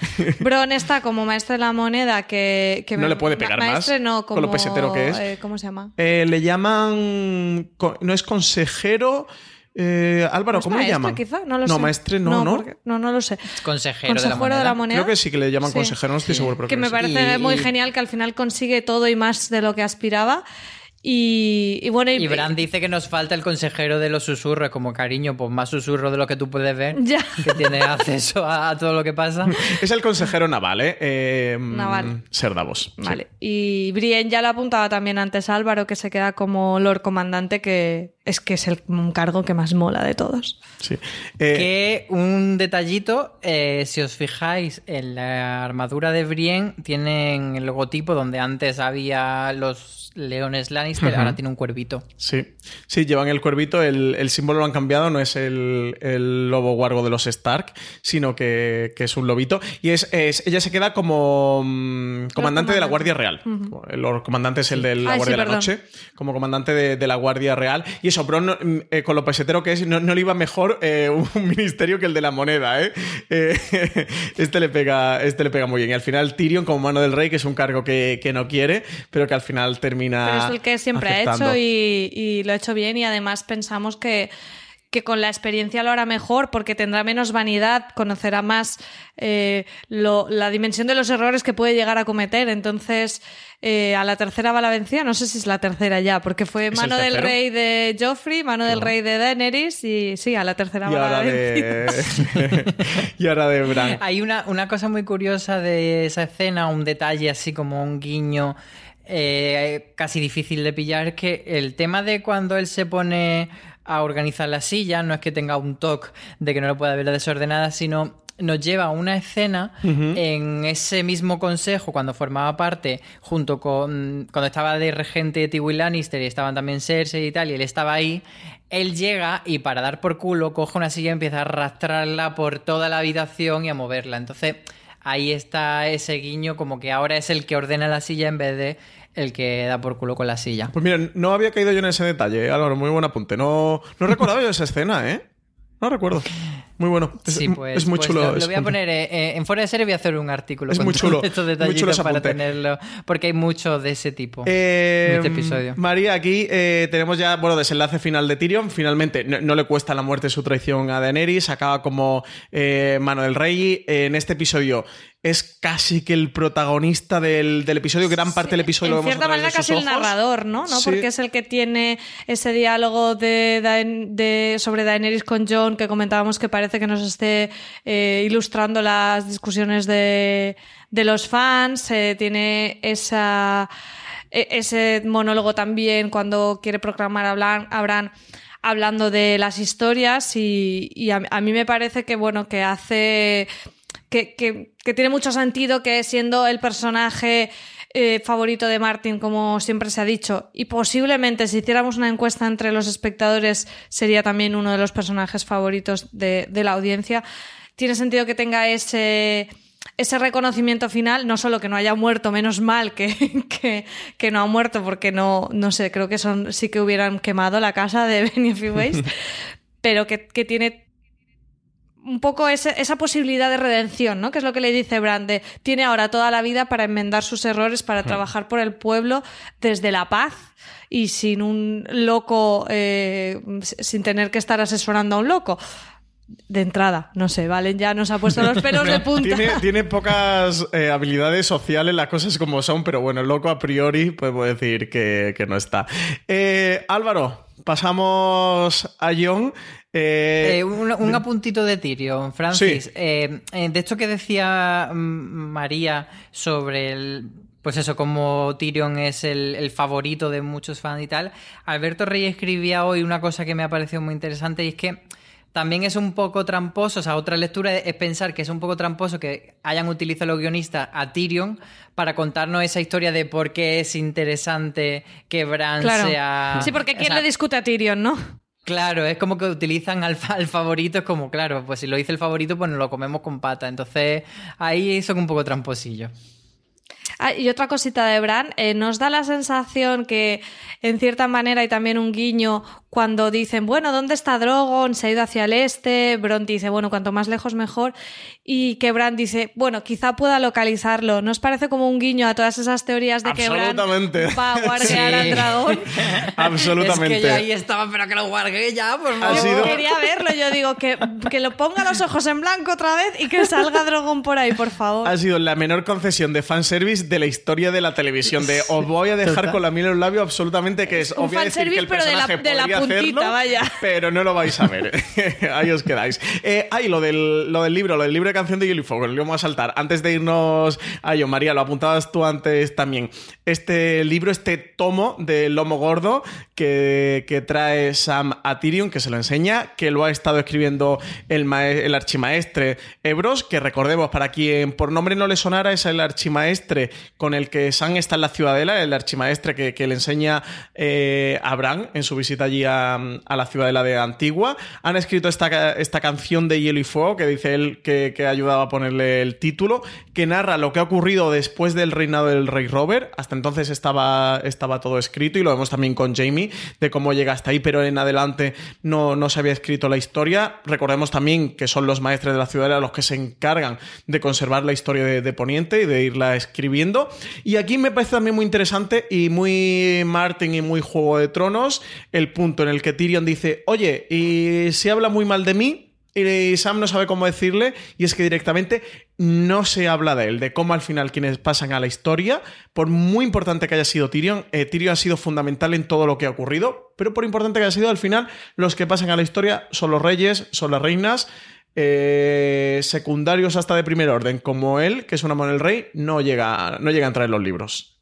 Y es el mensaje de, de, que al final la historia, pues eso, la escriben los que ganan y que no siempre se cuenta todo lo que sucede y, un poco también la historia de Tyrion de toda su vida, que cuando eh, fue el héroe de la batalla de Aguas Negras, pues no costó como tal y ahora nuevamente no consta. Yo sí que veo, estoy ahí un poco dividido entre, entre que es un, un, un guiño gracioso lo de Canción de Hielo y Fuego, que además eh, si volvéis a la temporada 6, cuando tiene esa conversación el maestre Embros con, con, con Sam, lo que le decía era como que tenía un título muy aburrido para ese libro que estaba escribiendo y Sam le decía, oye, ¿por qué no le pones un título más, más poético? Y entonces por eso es eh, que ahora le ponga el título. Pero sí que me parece como demasiado evidente, como decía María antes, eso que, es como el guiño a Canción de Hielo y Fuego al final. Como, bueno, pero es muy bonito, Álvaro. Bueno, es el canto de amor a los libros y al material original de donde parte la serie. soy uno sin corazón, ¿eh? de verdad, de verdad. Es que, con, lo difícil que es sobrellevar todo esto y lo duro y lo mal que estoy sentimental mentalmente que con vosotros no puedo, no puedo tirar. Bueno, vámonos a uno de los puntos que me ha dejado más del episodio, que, que si muere Daenerys, Jon encima es exiliado al norte por esta muerte, enviado como guardia de la noche al muro, Ahí se reencuentra con Tormund, se reencuentra con Fantasma Menos Álvaro, vuelve, vuelve a estar con el perrete, eh, que no lo abandonó, que estaba de parranda fantasma, ya, ya están juntos de nuevo. Y para mí, por lo que vemos en las imágenes, eh, acaba como rey del pueblo libre. Es algo que no se dialoga, es algo que no se me menciona. encanta. Me Está- encanta esta, teoría de Francis mantengo mi porque teoría que nunca se verá. Oye, yo estoy con él, o sea, creo que un poco el recorrido que hacen es ese. Él, él- él cruza el muro, es eh, a caballo, los demás van a pie, o sea que es como. Sí, además van a caballo él y Tormund, que son los, do- los dos líderes del y, pueblo libre. y mira hacia atrás, se gira mirando hacia la puerta que se va cerrando y nos va cerrando ese plano con que a mí me da una sensación de, de que nunca más va a volver, porque al final está incumpliendo eso que le han, eh, ese castigo que le han puesto, ¿no? O sea, te han mandado a, a refundar la Guardia de la Noche y tú has dicho, mira, hasta luego. Y, y se va con el pueblo Yo creo libre que a no tener dice hasta luego. Yo creo que sí. O sea, no, o sea, no. esa, O sea- esa mirada, tú, tú si vas a volver a las 5 de la, de la tarde de No ese mismo día, no miras hacia atrás la puerta que se cierra. Y además él se interna en el bosque con todos los salvajes o el pueblo libre, eh, van andando tranquilamente. A ver, eh, es algo que no, que no nos han enseñado, que no se dialoga porque, porque todavía no ha ocurrido. Yo entiendo que, que el final de esa historia es que siguen viajando hacia el norte y que finalmente El rey en el Jon norte. se, se convierte en el, en el rey del pueblo libre, en ese rey más allá del muro, en el nuevo Mans Rider, que sería un, un final de círculo también para la historia de Jon. Y un punto de Jon... eh, ¿Pero qué te has fumado, Francis? ¿Cómo va a ser el nuevo Mans Rider si no es un salvaje? Es el final. Es que no puede es ser. que Mans No, Rider. no. Oye, oye, que Mans Rider era guardia de la noche, no era salvaje, ¿eh? Mans Rider era Bueno, guardia de la noche. A ver, para mí, la interpretación de esta escena, que a ver, que me parece muy bien que creéis que es el nuevo Mans Rider, el rey del pueblo libre. Para mí, no, no va tanto como eso, como darle ese honor que tú le estás queriendo dar porque te ha dolido que no tenga el trono John. Yo lo interpreto más como que por fin John, mm, bueno, que le le colocan en, en ese castigo de estar en el norte, pero él sabe que ya no hay ese peligro. Antes estaban defendiendo el muro por un lado de los salvajes y ahora los salvajes son su amigo y yo entiendo como que les acompaña a volver porque de hecho fue lo que Sí, a la dijo, puerta, plan de, de botones. "Vamos". Le saca No, las no de pieles a- a, botones, la pero- puerta del muro. No, pero, pero Tormund dijo que él quería volver porque, de hecho, yo le dijo el capítulo pasado, el anterior, oye, quedaros si queréis en el norte que hace más fresco, se estaba más calentico que el otro dijo, no, yo quiero volver allí. Entonces yo entiendo como que la acompaña un poco en plan de colegui y sobre todo que esa, esa imagen final de todo adentrándose en el bosque lo que significa es que ya no existe esa amenaza que había de los caminantes y que era para lo que John estaba destinado. Entonces como que John sí que ha cumplido su misión, que era destruir esa amenaza, aunque no haya podido eh, completar otras tareas mm, más allá del muro. Pero sí que eso lo ha cumplido. Yo es una teoría que nunca sabremos si es cierta o no, pero para mí eso, e- ese plano de despedida de Jon hacia el muro internándose con los salvajes, yendo a caballo, que es al final la figura del, del líder, del general que va, que va a caballo, sobre Pero ese también va a caballo Tormund, ¿no? Claro, pero bueno, al final son los dos líderes de, eh, que, que- que se marchan a caballo. Si y que- son, reyes, si son reyes pareja, te lo compro. y luego, Pues oye, Tormund se ha quedado ahí con ganas de amor, o sea que. Y John y a también. John los- eh. y a John le van las pelirrojas, o sea que Eso sí. nada puede fallar. Y a Tormund le van los osos, así que... Que además, sobre todo también, eh, por otro cierre de círculo de, de las palabras de despedida de Tormund a Jon, es, eh, le dice como tú llevas el norte dentro, tú eres el verdadero norte, ¿no? Y tú eres como el rey en el norte. O sea que, que creo que es esa misión, es ese destino final de Jon y un Jon que ha tenido ese destino trágico. ah, eh, sobre él ha recaído la responsabilidad eh, de acabar con Daenerys Targaryen sin él estar seguro de, de lo que estaba haciendo, aunque luego mm, sí que parece convencido y por eso lo hace. Por- en esas palabras finales que le dice eh, Daenerys, en la que él se da cuenta de que ella no va a parar y de que, de que va a segar la vida a muchas más personas y entonces decide acabar con la suya, pero sobre sus manos ha caído una gran responsabilidad y, mm, y es el retiro final de Jon, de- Acabo en el norte, eh, me voy con mis salvajes, es donde siempre me he sentido libre, donde yo he estado a gusto, donde eh, me he sentido en mi territorio natural. Para mí es un final amargo porque al final este hijo de, de Raegar y de Liana, de, de, un Targaryen y de una Stark, que para mí era esa canción de Hielo y Fuego. Para mí la canción de Hielo y Fuego era la representación de la unión entre Daenerys y Jon, o era Jon en sí, porque él es el fruto del hielo y del fuego al ser hijo de un Targaryen y, y de una Stark. Me flipa, Francis, que digas que es un final amargo para Jon cuando tiene. A mí me el parece mejor muy final. triste. Pero es muy triste, Álvaro. Al final mata a la persona a la que ama porque Jon sigue amando a Daenerys. Sobre Y él... os lo dije. Sí, sí, sí, sí, Eh, sí. oyentes Sí, de dónde están mis dragones, yo dije que iba a pasar eso, que iba a tener resonancia y grit. Ahí lo dejo para, para cuando hagamos el dónde están mis dragones, caso cerrado.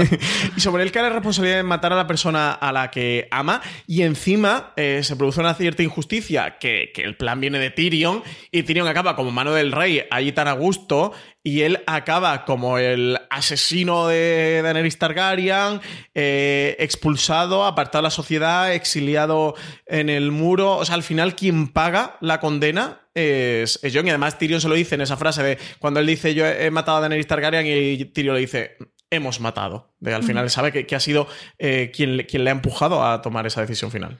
Yo creo que esto es la, o sea, es el camino paralelo de Daenerys. Daenerys, que era, iba a ser la salvadora, eh, cae y se convierte en la tirana y acaba muerta por ello. Y Jon, que es ese héroe noble que siempre cumple con su deber. eh, guay, cumple con su deber, pero no hay ninguna recompensa bonita al final de no, eso. no. Nadie le aplaude porque es un poco el cabeza de turco, el, el- el daño colateral para que no estalle una guerra, que haya paz y que más o menos todos queden contentos. Dicho todo eso, creo que es amargo porque, como dices, Francis, a- a- le pesa sobre los hombros el haber matado a, al Es amor de su vida. responsabilidad y, para sigue- él. y aunque parece que lo tiene claro, sigue teniendo cierta duda, igual que la tiene Tyrion y le dice lo de pregúntame dentro de 10 años. Tiene que cargar con eso el resto de su vida, pero dentro de eso eh, vuelve a un lugar donde fue el único momento en que se sintió libre y fue feliz cuando estuvo en el norte y con Ygritte y demás. Entonces, aunque en este momento sea como doloroso verle ahí, sí que podemos llegar a imaginar que en un tiempo él pueda llegar a ser feliz allí, sin esas obligaciones, sin esos cargos, sin todo eso que él nunca quiso. Entonces, mm, creo que es un poco agridulce en ese sentido, que es muy duro porque al final acaba siendo otro nadie que se va al norte. Eh, y, y esperábamos que fuera el héroe reconocido. es que acaba y no sé qué. invisibilizado dentro de la historia. A- acaba como el asesino de Daenerys Targaryen. Punto. Pero si Tyrion Fin. no aparece en ese No, libro, pero, Jon. a ver, ese- pero, Francis, ese plano final lo que te da a entender, o sea, cuando ellos se adentran el pueblo libre en los bosques sin peligro, lo que te están diciendo es que por fin no hay peligro más allá del muro y eso es gracias a Jon Snow. O sea, a mí me parece que tiene mu- muchísimo crédito y el, y el hecho de que sea el último plano de la serie ya te está diciendo la importancia y la relevancia que tiene eso. Sí, pero acaba como un apartado de la Yo creo sociedad, que está Álvaro. bien pagado, pero ¿eh? al final acaba apartado de la sociedad. No sé, para mí es muy duro, Bueno, ¿eh? Bueno, pero, pero él de todas formas nunca, nunca ambicionó. No, no, no, no, no. Nunca ambicionó nada. Entonces, él lo que, lo que él quería era acabar con el Rey de la Noche y lo consiguió. Sí, sí. Entonces ya está más que pagado. Sí, sí, yo creo que para él el final no es, no es amargo del todo. Para mí como espectador lo es porque, por lo que dice María, es el héroe clásico de cualquier historia, de cualquier narrativa. Era nuestro, nuestro héroe. Yo sé que para ti no era tu héroe, Álvaro, pero para mí sí. y, y al final eso queda No, pero, pero apartado. aunque a mí no me guste como personaje, yo creo que sí que está bien concluida su historia, mucho más que de cualquier otro personaje. O sea, yo creo que se puede dar con un cantito en los dientes, porque está muy bien cerrada su historia. No, no, o sea, que, que sea, que sea agridulce no significa que esté mal cerrada. Yo creo que tiene ese, ese sabor, también tiene esa mm, posibilidad de que, de que creamos de que en el futuro irá mejor eh, y le irá bien, pero está muy bien cerrada. Sí, y además, eh, creo que esta temporada ha sido la, la que más círculos nos ha eh, planteado y más eh, vínculos con la primera temporada y que al final John termine donde, donde empezó mm, teniendo una nueva idea, o sea, sabiendo ya su identidad y con todo lo que sabe, pero volviendo a ser un ser anónimo allí en el norte, me, me parece que es un muy buen cierre para el Pero no será anónimo porque será el rey del pueblo libre y el rey más allá del muro, aunque nunca lo veremos. Bueno, pasamos. Vamos, eso es fanfic, Francis, eso es un fanfic. Pasamos, eh, Álvaro, a Sansa, que por fin es nombrada reina en el norte, Queen in the North. Pues sí, Queen in the North. Y es que no merecía menos, pero sí merecía más. Es que me parece que se ha quedado ahí un poco... Bueno, Estoy contento por ella, pero no todo lo que podía estar. Me parece muy guay el outfit de El las outfit es brutal. El outfit es maravilloso. Solo para 30 segundos que lo vemos. Eso sí, no sé si podrá respirar. Ahora sí, va, se han pasado va con el, con el corpiño, guapa. se han pasado un poquito más. O sea, no, no hacía falta mm, deformarle las costillas a la pobre muchacha. Pero las mangas esas con el bordado de las flores, mm, La preciosísimo. Sí, la corona que es, que es un, la- el logo de la casa Stark, de la cabeza de, de Stark haciendo esa diadema. Y también en la, en la silla de madera en la que se sienta esa especie de trono silla de madera, también con los, con los dos lobos de la casa Stark saliendo por las puntas, es una preciosidad. Yo es que diseño. no- no, aquí no estoy de acuerdo contigo, Álvaro. Yo creo que sí que es un buen final. Es más de lo que ella quería. O sea, ella aspiraba de pequeña a ser una reina y con su visión infantil de ese momento iba a ser una lady mm, a, a la sombra de cualquier noble gilipollas. Y al final ella no es eso. Es una reina real, una reina con poder, sabia, amada por su pueblo, eh, ac- aclamada y proclamada por los señores de- del norte. Y al final no es una reina ambiciosa extranjera que se ha ido a no sé qué territorios a conquistarlo. No sé de quién estaré hablando, pero no, es la reina de su tierra. Entonces no me parece para nada un segundo plato, porque ella no iba a ser reina de otra cosa, sino del norte. A mí me parece un final precioso, o sea, mm, creo que Sansa, ya lo he dicho mil veces, es uno de los personajes que más ha evolucionado y me parece un, un- un final muy justo para, para ella.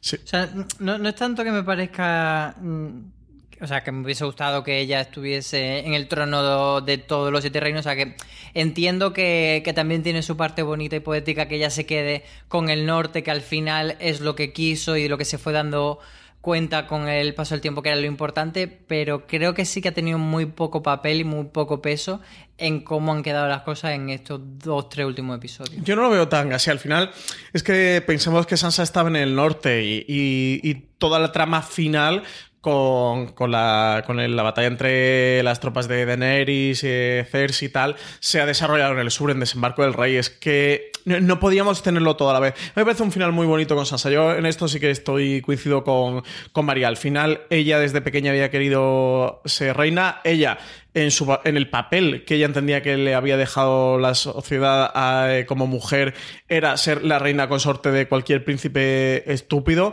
y ha conseguido ser una reina, una reina por méritos propios. Creo que la evolución del personaje es una preciosidad, creo que el personaje es espectacular, es de los personajes que que al cerrar la serie eh, sí que me han dejado un, sabor completamente dulce. Sansa eh, ha, ha sufrido mucho por el camino, pero la recta final, desde luego, para ella ha sido gloriosa. Sufrió mm, a Joffrey, sufrió a Meñique, eh, sufrió a, a Ramsay Bolton, pero toda la recta final, desde que llegó a Invernalia, eh, ha, sido un constante increchendo para el personaje y al final ha acabado como la reina del norte y lo que le dice eh, John D. mm, serás la digna heredera de, de Ned Stark, serás la, digna heredera, la digna sucesora y el norte va a tener a, a la hija de Ned Stark como, como reina. A mí me gusta mucho el personaje, ¿verdad? Y, y- y si hay uno de los personajes que no me han dejado rotito, dolido mi corazón, como me lo ha dejado al final lo que ha ocurrido con Daenerys o en parte lo que ha ocurrido con Jon, eh, ha sido Sansa, Sansa y Tyrion y Arya, creo que son los que tres que han acabado bien. A los de Stark verdad. les ha salido muy bien la cosa, ¿no? Para, para lo mal que empezaron con este recorrido, porque con Aria también la tenemos en ese momento mm, Cristóbal Colón tan bonito, también con un vestuario tan Sin va bonito. del marino Cristóbal Colón. que se va a explorar todo lo que no aparece en los mapas, se va al oeste, me parece también el final perfecto para Aria y encima a nivel de realización, cómo nos lo cuentan en- con ese montaje en paralelo de, de John, Con las eh, espadas. De, de Arya y de Sansa con Mm. esos planos de, de la cabeza, de ellos andando hacia ese nuevo destino, de ese mm, vestirse de nuevo para esa nueva vida. Mm. A mí, vamos, aquí ya la llorera aquí ya era impresionante a moco tendido. Oye, qué chula del mascarón de proa con el lobo guargo de la casa Stark, ¿eh? también del barco de, de Arya. Eh, Álvaro, ¿qué te parece a ti el destino final que le han dado al personaje de Arya? Que yo creo que se merece un spin-off, ¿eh? Me parece perfecto porque además es una cosa que ella ya había anunciado que quería hacer, que fue una conversación, si no recuerdo mal, con Lady Crane, que le dijo eh, precisamente eso, como que su ambición era explorar qué había más allá de donde se acababan los mapas y finalmente es lo que harán mm, de los finales que han tenido los personajes, yo creo que probablemente sea el más bonito de todos. Y sí, spin-off de Aria conquistando eh, el oeste del oeste, pero para allá. Sí, es un final dulce también por uno de los personajes que, más ha sufrido por el camino, que ha tenido el protagonismo del Rey de la Noche. Finalmente, con esta batalla contra Cersei, no ha acabado con Cersei, no ha acabado con Daenerys o con el dragón, que eran algunas de las teorías que sostenían muchos fans, que nosotros también hemos barajado. No ha tenido ningún papel relevante en este sentido. Y bueno, ese final bonito también para el personaje, muy coherente eh, con el personaje. Bueno, antes de pasar a los cuervos de los oyentes, que esta semana para este programa nos han llegado una inmensidad de cuervos de los oyentes, vamos a leer eh, una vigésima, una trigésima parte de lo que nos ha llegado, porque sería imposible eh, leerlos todos y ya llevamos casi una horita y media de programa. Pero Álvaro, sí que te quería preguntar, ya como corolario final a, todos estos podcasts recap de la octava temporada de Juego de Tronos, una valoración final de la serie, unas palabritas finales para despedirnos de Juego de Tronos. Yo quiero un poco enmendar que hoy parezco el quejica del podcast y estoy poniéndole pegas a todo, pero en general eh, me ha gustado mucho. Todavía tengo que reflexionar mucho sobre el final de la serie, sobre ver un poco, sobre todo, más allá de que me ha gustado como final, aunque no me haya encantado, sí que me apetece tomarme unos días de echarme para atrás y ver un poco eh, la big picture, como dice el americano, de ver como la panorámica general de la serie y ver con esta última pieza del puzzle qué es lo que nos han querido contar y hasta qué punto encaja más o menos, pero como general me parece que Juego de Tronos ha una experiencia súper disfrutable. Yo la voy a echar mucho de menos. Y no solo por los episodios, sino por todo el tiempo que hemos pasado entre los episodios, devanándonos los sesos, haciendo teorías, pensando tonterías. Eh, pues eso, todo el juego que nos ha dado en estos podcasts, que lo hemos disfrutado tanto y con, y con la gente. Yo eso es lo que me quedo de Juego de Tronos no solo con la serie, sino con la experiencia que ha supuesto y que creo que es muy difícil que, otra serie lo repita porque como pasaba con Perdido y sin querer nombrarla sí que eran dos series que tenían mucho mundo mucha eh, mm, pues eso mucha mitología a su alrededor y eso es lo que le ha hecho tan disfrutable y sí, sí que siento que mm, respecto a Perdido eh, Juego no estaba mucho más construido y había algo debajo no era tan de cartón piedra bueno, yo ya escuchando a Álvaro casi me pongo a llorar otra vez, igual que lloraba en el episodio, pero vamos, es que suscribo cada una de tus palabras. Yo, eh, no sé, ayer para mí fue un día terrible. Vi el final de Big Bang Theory, vi el final de Juego de Tronos, posiblemente las dos series en Menos mal que nos dejamos la tercera temporada de Good Fight para, otro día. porque otro día, porque ya no puedo más con mi vida. Y, y la voy a echar muchísimo de menos. Hoy no, no os lo digo, o sea, bromas aparte, hoy estoy fastidiada por, porque al final es una serie que nos ha dado muchísimo y creo que el reto que tenían era complicadísimo de cerrar tramas, de dar finales a personajes, de ser coherentes. Eh, obviamente no iban a contentar a los fans en una, en una serie con el seguimiento que ha tenido y las pasiones que ha desatado Juego de Tronos, eh, la reacción que ha, que ha habido dentro de lo que cabe era de esperar. Sí que es, es verdad y, estoy con Álvaro que necesitamos un tiempo para reflexionarlo porque al final eh, con esta celeridad en la que estamos inmersos en redes sociales, en Internet, necesitamos dar la opinión en, el instante, cuanto antes mejor, pero no es, la no es la mejor forma de dar una opinión y yo sí que creo que, que puede que nuestra visión eh, se vea un poquito modificada cuando pasa un tiempo. Lo que me ha dado es unas ganas increíbles de verme, de revisionarme toda la serie y de, bueno, de esa manera de, no decirle adiós, ¿no? De que siempre esté un poco ahí con nosotros y, creo que para, para, eso, para el reto que tenían, el final es más, que suficiente. O sea, no, no creo ni siquiera que la palabra digno que comentábamos antes sea justa, creo que es bastante más que digno. Mm, bastante coherente con todo lo que nos han ido construyendo y al final es que me parece que el, paralelismo que has hecho antes, eh, Francis, con lo del Doctor Extraño, aquí también nos sirve. Eh, había muchas posibilidades y, creo que ellos han visto la que mejor encajaba por muchas cosas, porque eh, al final eran tantas piezas, tantos personajes, que es como, bueno, mm, si poníamos a Sansa en el trono, ¿qué pasaba con el norte? Si poníamos no sé qué, todo era una especie de castillo de naipes muy difícil de que no se cayera por, por todo los entresijos de las tramas. Y me parece que aunque haya cosas sueltas que nos queden como un poco raras, como lo de Bran, me parece que eh, es la manera en que las piezas encajen mejor de todo lo que había. Y comparando con Perdidos, que es bastante inevitable, eh, en ese sentido sí que creo que está años luz a nivel de satisfacción, porque en Perdidos no es que se dejaran cosas abiertas, es que se dejaron millones de, tramas. Y aquí no tengo esa sensación para nada. Hay cosas, sí, con cierta con, cierta ambigüedad, como qué pasa con Drogon, es como, bueno, pues se va al este, pero, pero es un final. Es, un final. ¿Qué pasa con Stannis? es un final. Es como un final bastante. como más, más, unido, con una intención. incluso. perdido era como en plan, vamos a poner aquí una torre, una estatua con cuatro dedos, pues porque sí, ya veremos qué ¿Sabes que iba a decir lo mismo? De vamos a poner aquí una estatua con cuatro dedos en el pie. claro, no sé, incluso por ejemplo con eh, que Tyrion se encuentre a, hacerse y a Jamie, es una manera también de decirte, esto está cerrado, no, no, no hay especulación posible. Jolín, hacer eso tiene un mérito terrible. Y nada, tendremos que hacer muchos revisionados para, para soportar esto, porque yo aún no me he hecho la idea. como decía Tirio María, pregúntame dentro de 10 años. Exactamente. Yo os tengo que confesar que estoy muy jodido, tremendamente jodido. Tengo esta sensación de, vacío en mi interior, pero como si me hubieran quitado algo que al final. Eh, eh, bueno, es que nos han quitado algo. Es que es, que es una serie de televisión que vale que, sea ficción y, que la vida siga adelante, porque parecemos aquí unos frikis redomados que no tenemos otra cosa que no sea una serie de televisión. Pero, joder, es que han sido 10 mm, años prácticamente eh, cambiando esta serie. Eh, para mí esta serie ha sido muy importante a nivel eh, vital, personal, profesional, porque he desarrollado proyectos profesionales alrededor. monté una exposición para, alrededor de Juego de Tronos, monté un curso para la Universidad de Málaga alrededor de Juego de Tronos. Es que he tenido muchas experiencias también alrededor de Juego de Tronos. He hecho amigos y he conocido a mucha gente alrededor de Juego de Tronos. Es que mm, al final también para nosotros que nos dedicamos profesionalmente a esto y somos periodistas de, de tele, it tenemos también historias eh, personales ligados a esto, que, es ficción, pero que es una serie de televisión que, sí que es real y, que es tangible. Así que de verdad que tengo un sentimiento de, pérdida enorme, pero bueno, eso como si me hubiera eh, muerto una mascota o, un ser querido, como, como alguien que se fuera y, que abandonara mi vida y que no fuera a volver nunca más.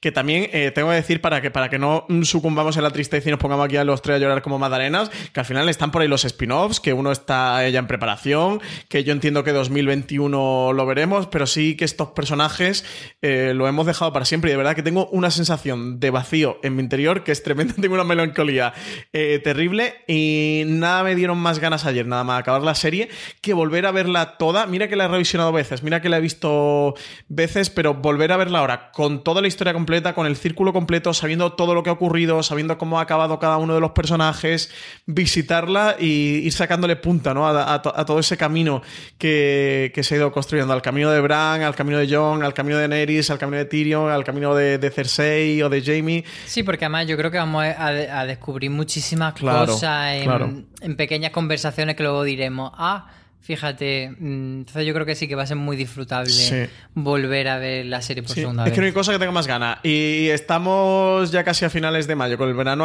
ahí a la vuelta de la esquina. Así que, qué planazo de verano revisitar las ocho temporadas de Juego de Tronos, también te digo. O sea, que este es plan número uno de mi verano. Antes que las vacaciones está el croquis de maratón de, para revisionarme de Juego de Tronos. A mí me gusta mucho el final que le han dado, es lo que te digo, que, que yo seguramente había hecho otro final y, y seguramente no, seguro que habría sido peor que este y lo que yo había imaginado. A mí el final me gusta mucho. Creo que es un gran corolario final para la serie. Creo que es una gran despedida y creo que ha sido muy disfrutable todo. Y eso, bueno, pues aunque tengamos mucha tristeza y mucho sentimiento de pérdida, que ven los spin-off y, a poco mal que, vayan, seguro que, HBO va, a construir más con la compra de TIT y, el, un poquito el cambio, cómo va a virar el rumbo de, HBO a partir de ahora, que eso con toda la compra de la absorción por parte de, de AT&T, mm, creo que vamos a ver eh, ambientación en el universo de Canción de Hilo y Fuego y el universo de Juego de Tronos es suficiente como para, poder redimirnos. Bueno, eh, antes de eso, de que se nos salte las lagrimitas, eh, Álvaro, Bran nos ha mandado muchos cuervos de los oyentes, así que nada, vamos a pasar a escucharlos. Nos comentaba Jorge Navasalejo, alma mater de Fuera de Series. Un saludo enorme, Jorge, si nos está escuchando. Que dejando de lado la espectacularidad de las batallas, los dragones y demás, si algo le ha maravillado de Juego de Tronos han sido sus diálogos, especialmente en las escenas con dos personajes conversando. Que ahí siempre lo han bordado y que a su parecer en el capítulo de cierre no ha sido menos. Que su escena favorita de la serie seguirá siendo la conversación entre Robert y Cersei de la primera temporada, en la que se dicen la verdad a la cara sobre su matrimonio, aunque hay un montón de escenas parecidas que no van a la zaga, como una de Tyrion y Jon en este último episodio. Dice que sea como sea, que termina una serie que ha hecho historia y aunque es una frase muy manida, ha marcado un antes y un después en todo el mundo audiovisual. Que si nos hemos quedado con ganas de más y, hay varios spin-offs en marcha, que no cunda el pánico y que postdata su teoría loca no se ha cumplido, pero que el reencuentro con Tormund sí, que algo es algo. Así que...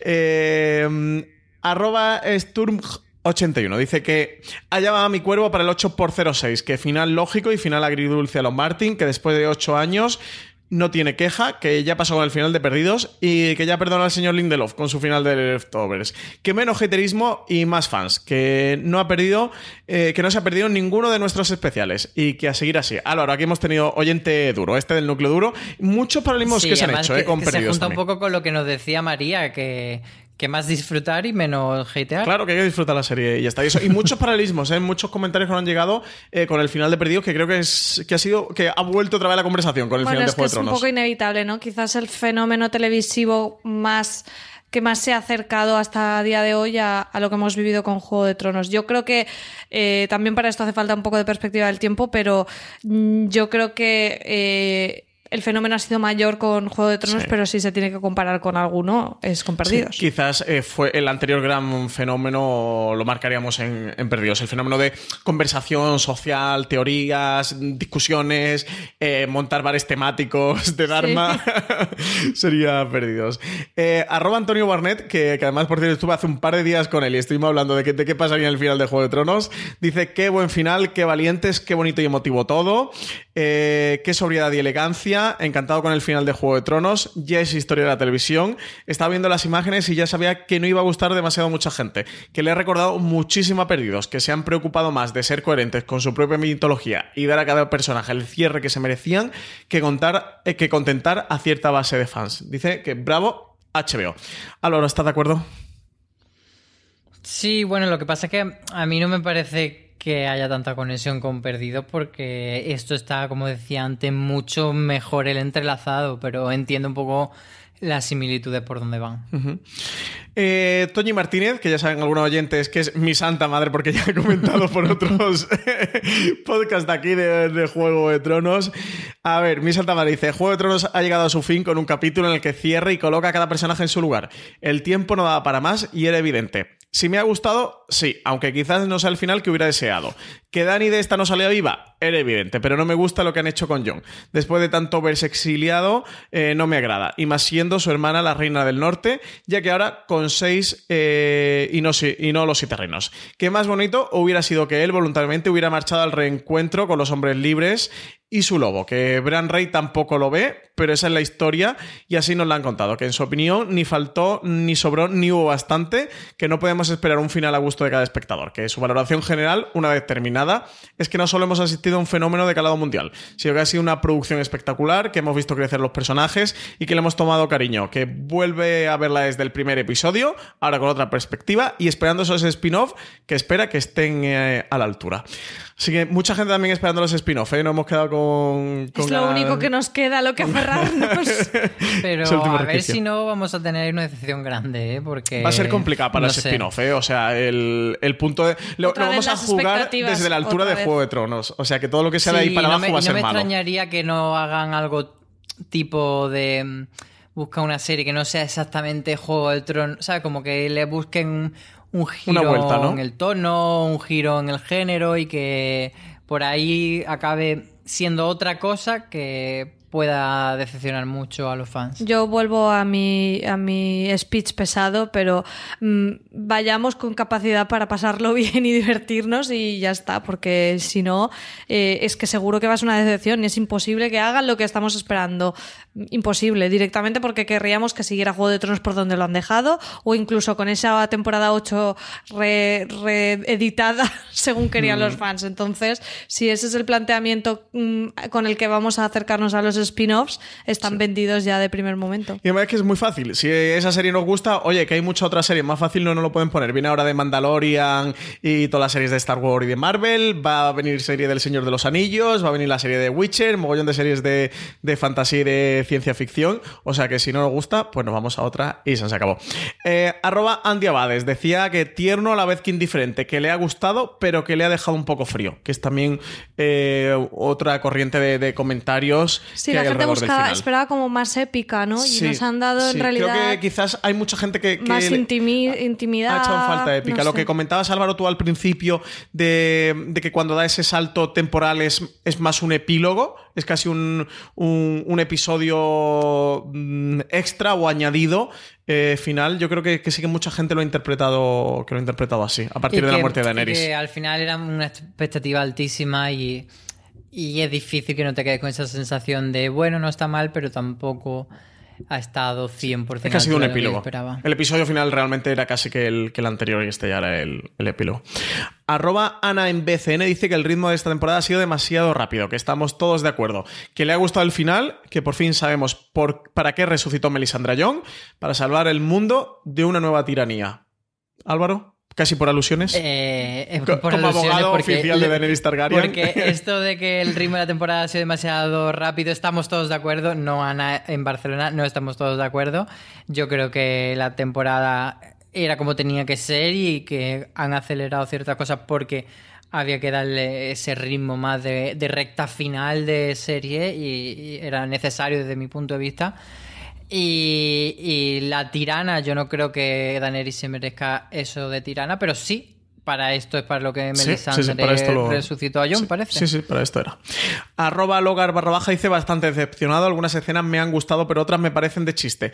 Lo mejor, Drogon. Lo peor, Gusano Gris. Ese rey y su consejo a esperar a los libros, que era otro de los comentarios de mucha gente esperando que por fin Martin publique las dos novelas eh, que le quedan, Vientos de invierno y Sueños de primavera, a ver qué ocurre en los libros y hasta qué punto han adaptado Benioff y Base la historia que Martin ha ideado, hasta qué punto la han seguido o hasta qué punto han diferido ambas historias. Arroba Naki barra baja 1980 dice, a mí me ha encantado, en mi opinión este capítulo salva toda la temporada. Arroba Tessiro Bowman dice gran final, los repudiados de la sociedad son los que se sientan en la mesa, buen cierre de los Stark, el pobre Drogon se ha dado cuenta de que el trono es el culpable del destino de Daenerys. Mira Álvaro, reforzando la idea de que tú comentabas. Dice, y por fin John acaricia a su perrete. Le ha mostrado cariño, ¿eh? Para todos los, quejicosos de que John había echado allá a Fantasma para el Norte.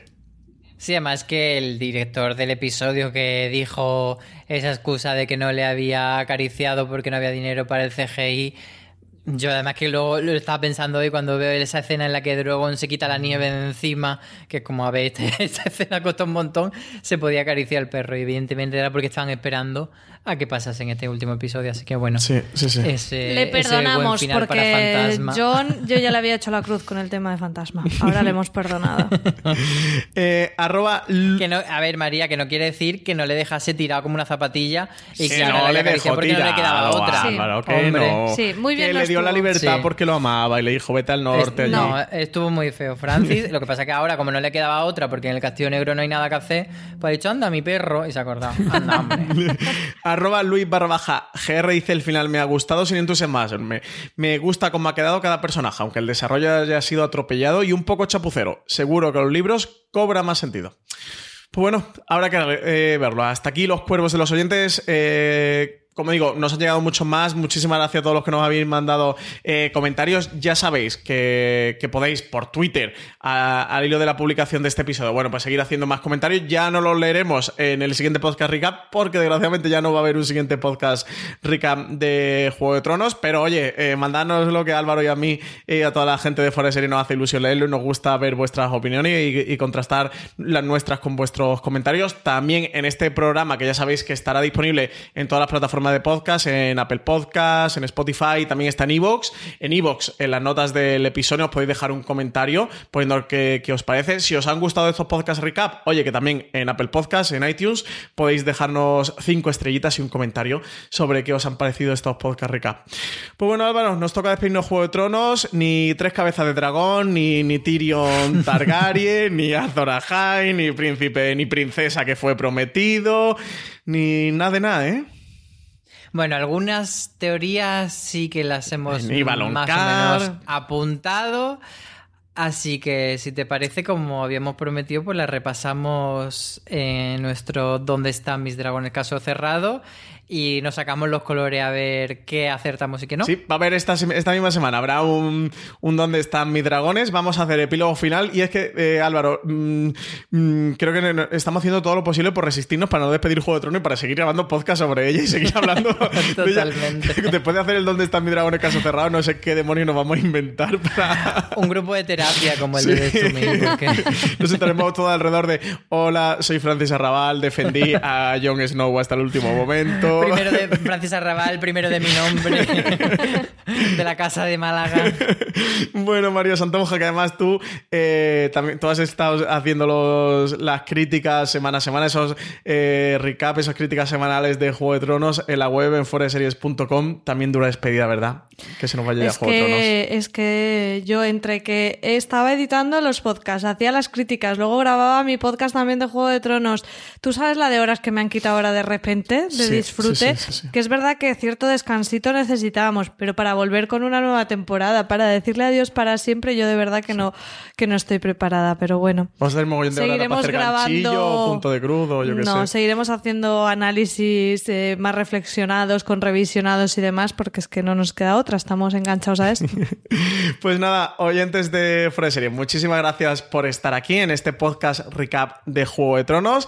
Darle las gracias a nuestro patrocinador de esta semana, Storytel. Recordad que si os queréis suscribir a esta plataforma de audiolibros, más de 40.000 audiolibros, muchos de fantasía y ciencia ficción, si os gusta la temática, que también tenéis por ahí Canción de Hielo y Fuego, pero tenéis muchos otros eh, libros, entráis desde www.storytel.com barra fuera de series y ahí tenéis 30 días, un mes de suscripción gratuita en vez de los 14 que ofrece Storytel normal. Por ser oyentes de fuera de series, que sepáis que os dan 30 días, os dan el doble para probar el servicio storytel.com barra fuera de series, que podéis encontrar muchos más podcasts de fuera de series suscribiendo a este podcast y mucho más contenido sobre series en general y sobre Juego de Tronos en particular en www.fueradeseries.com. Muchas gracias por estar aquí y nos seguimos escuchando aquí en Fuera de Series.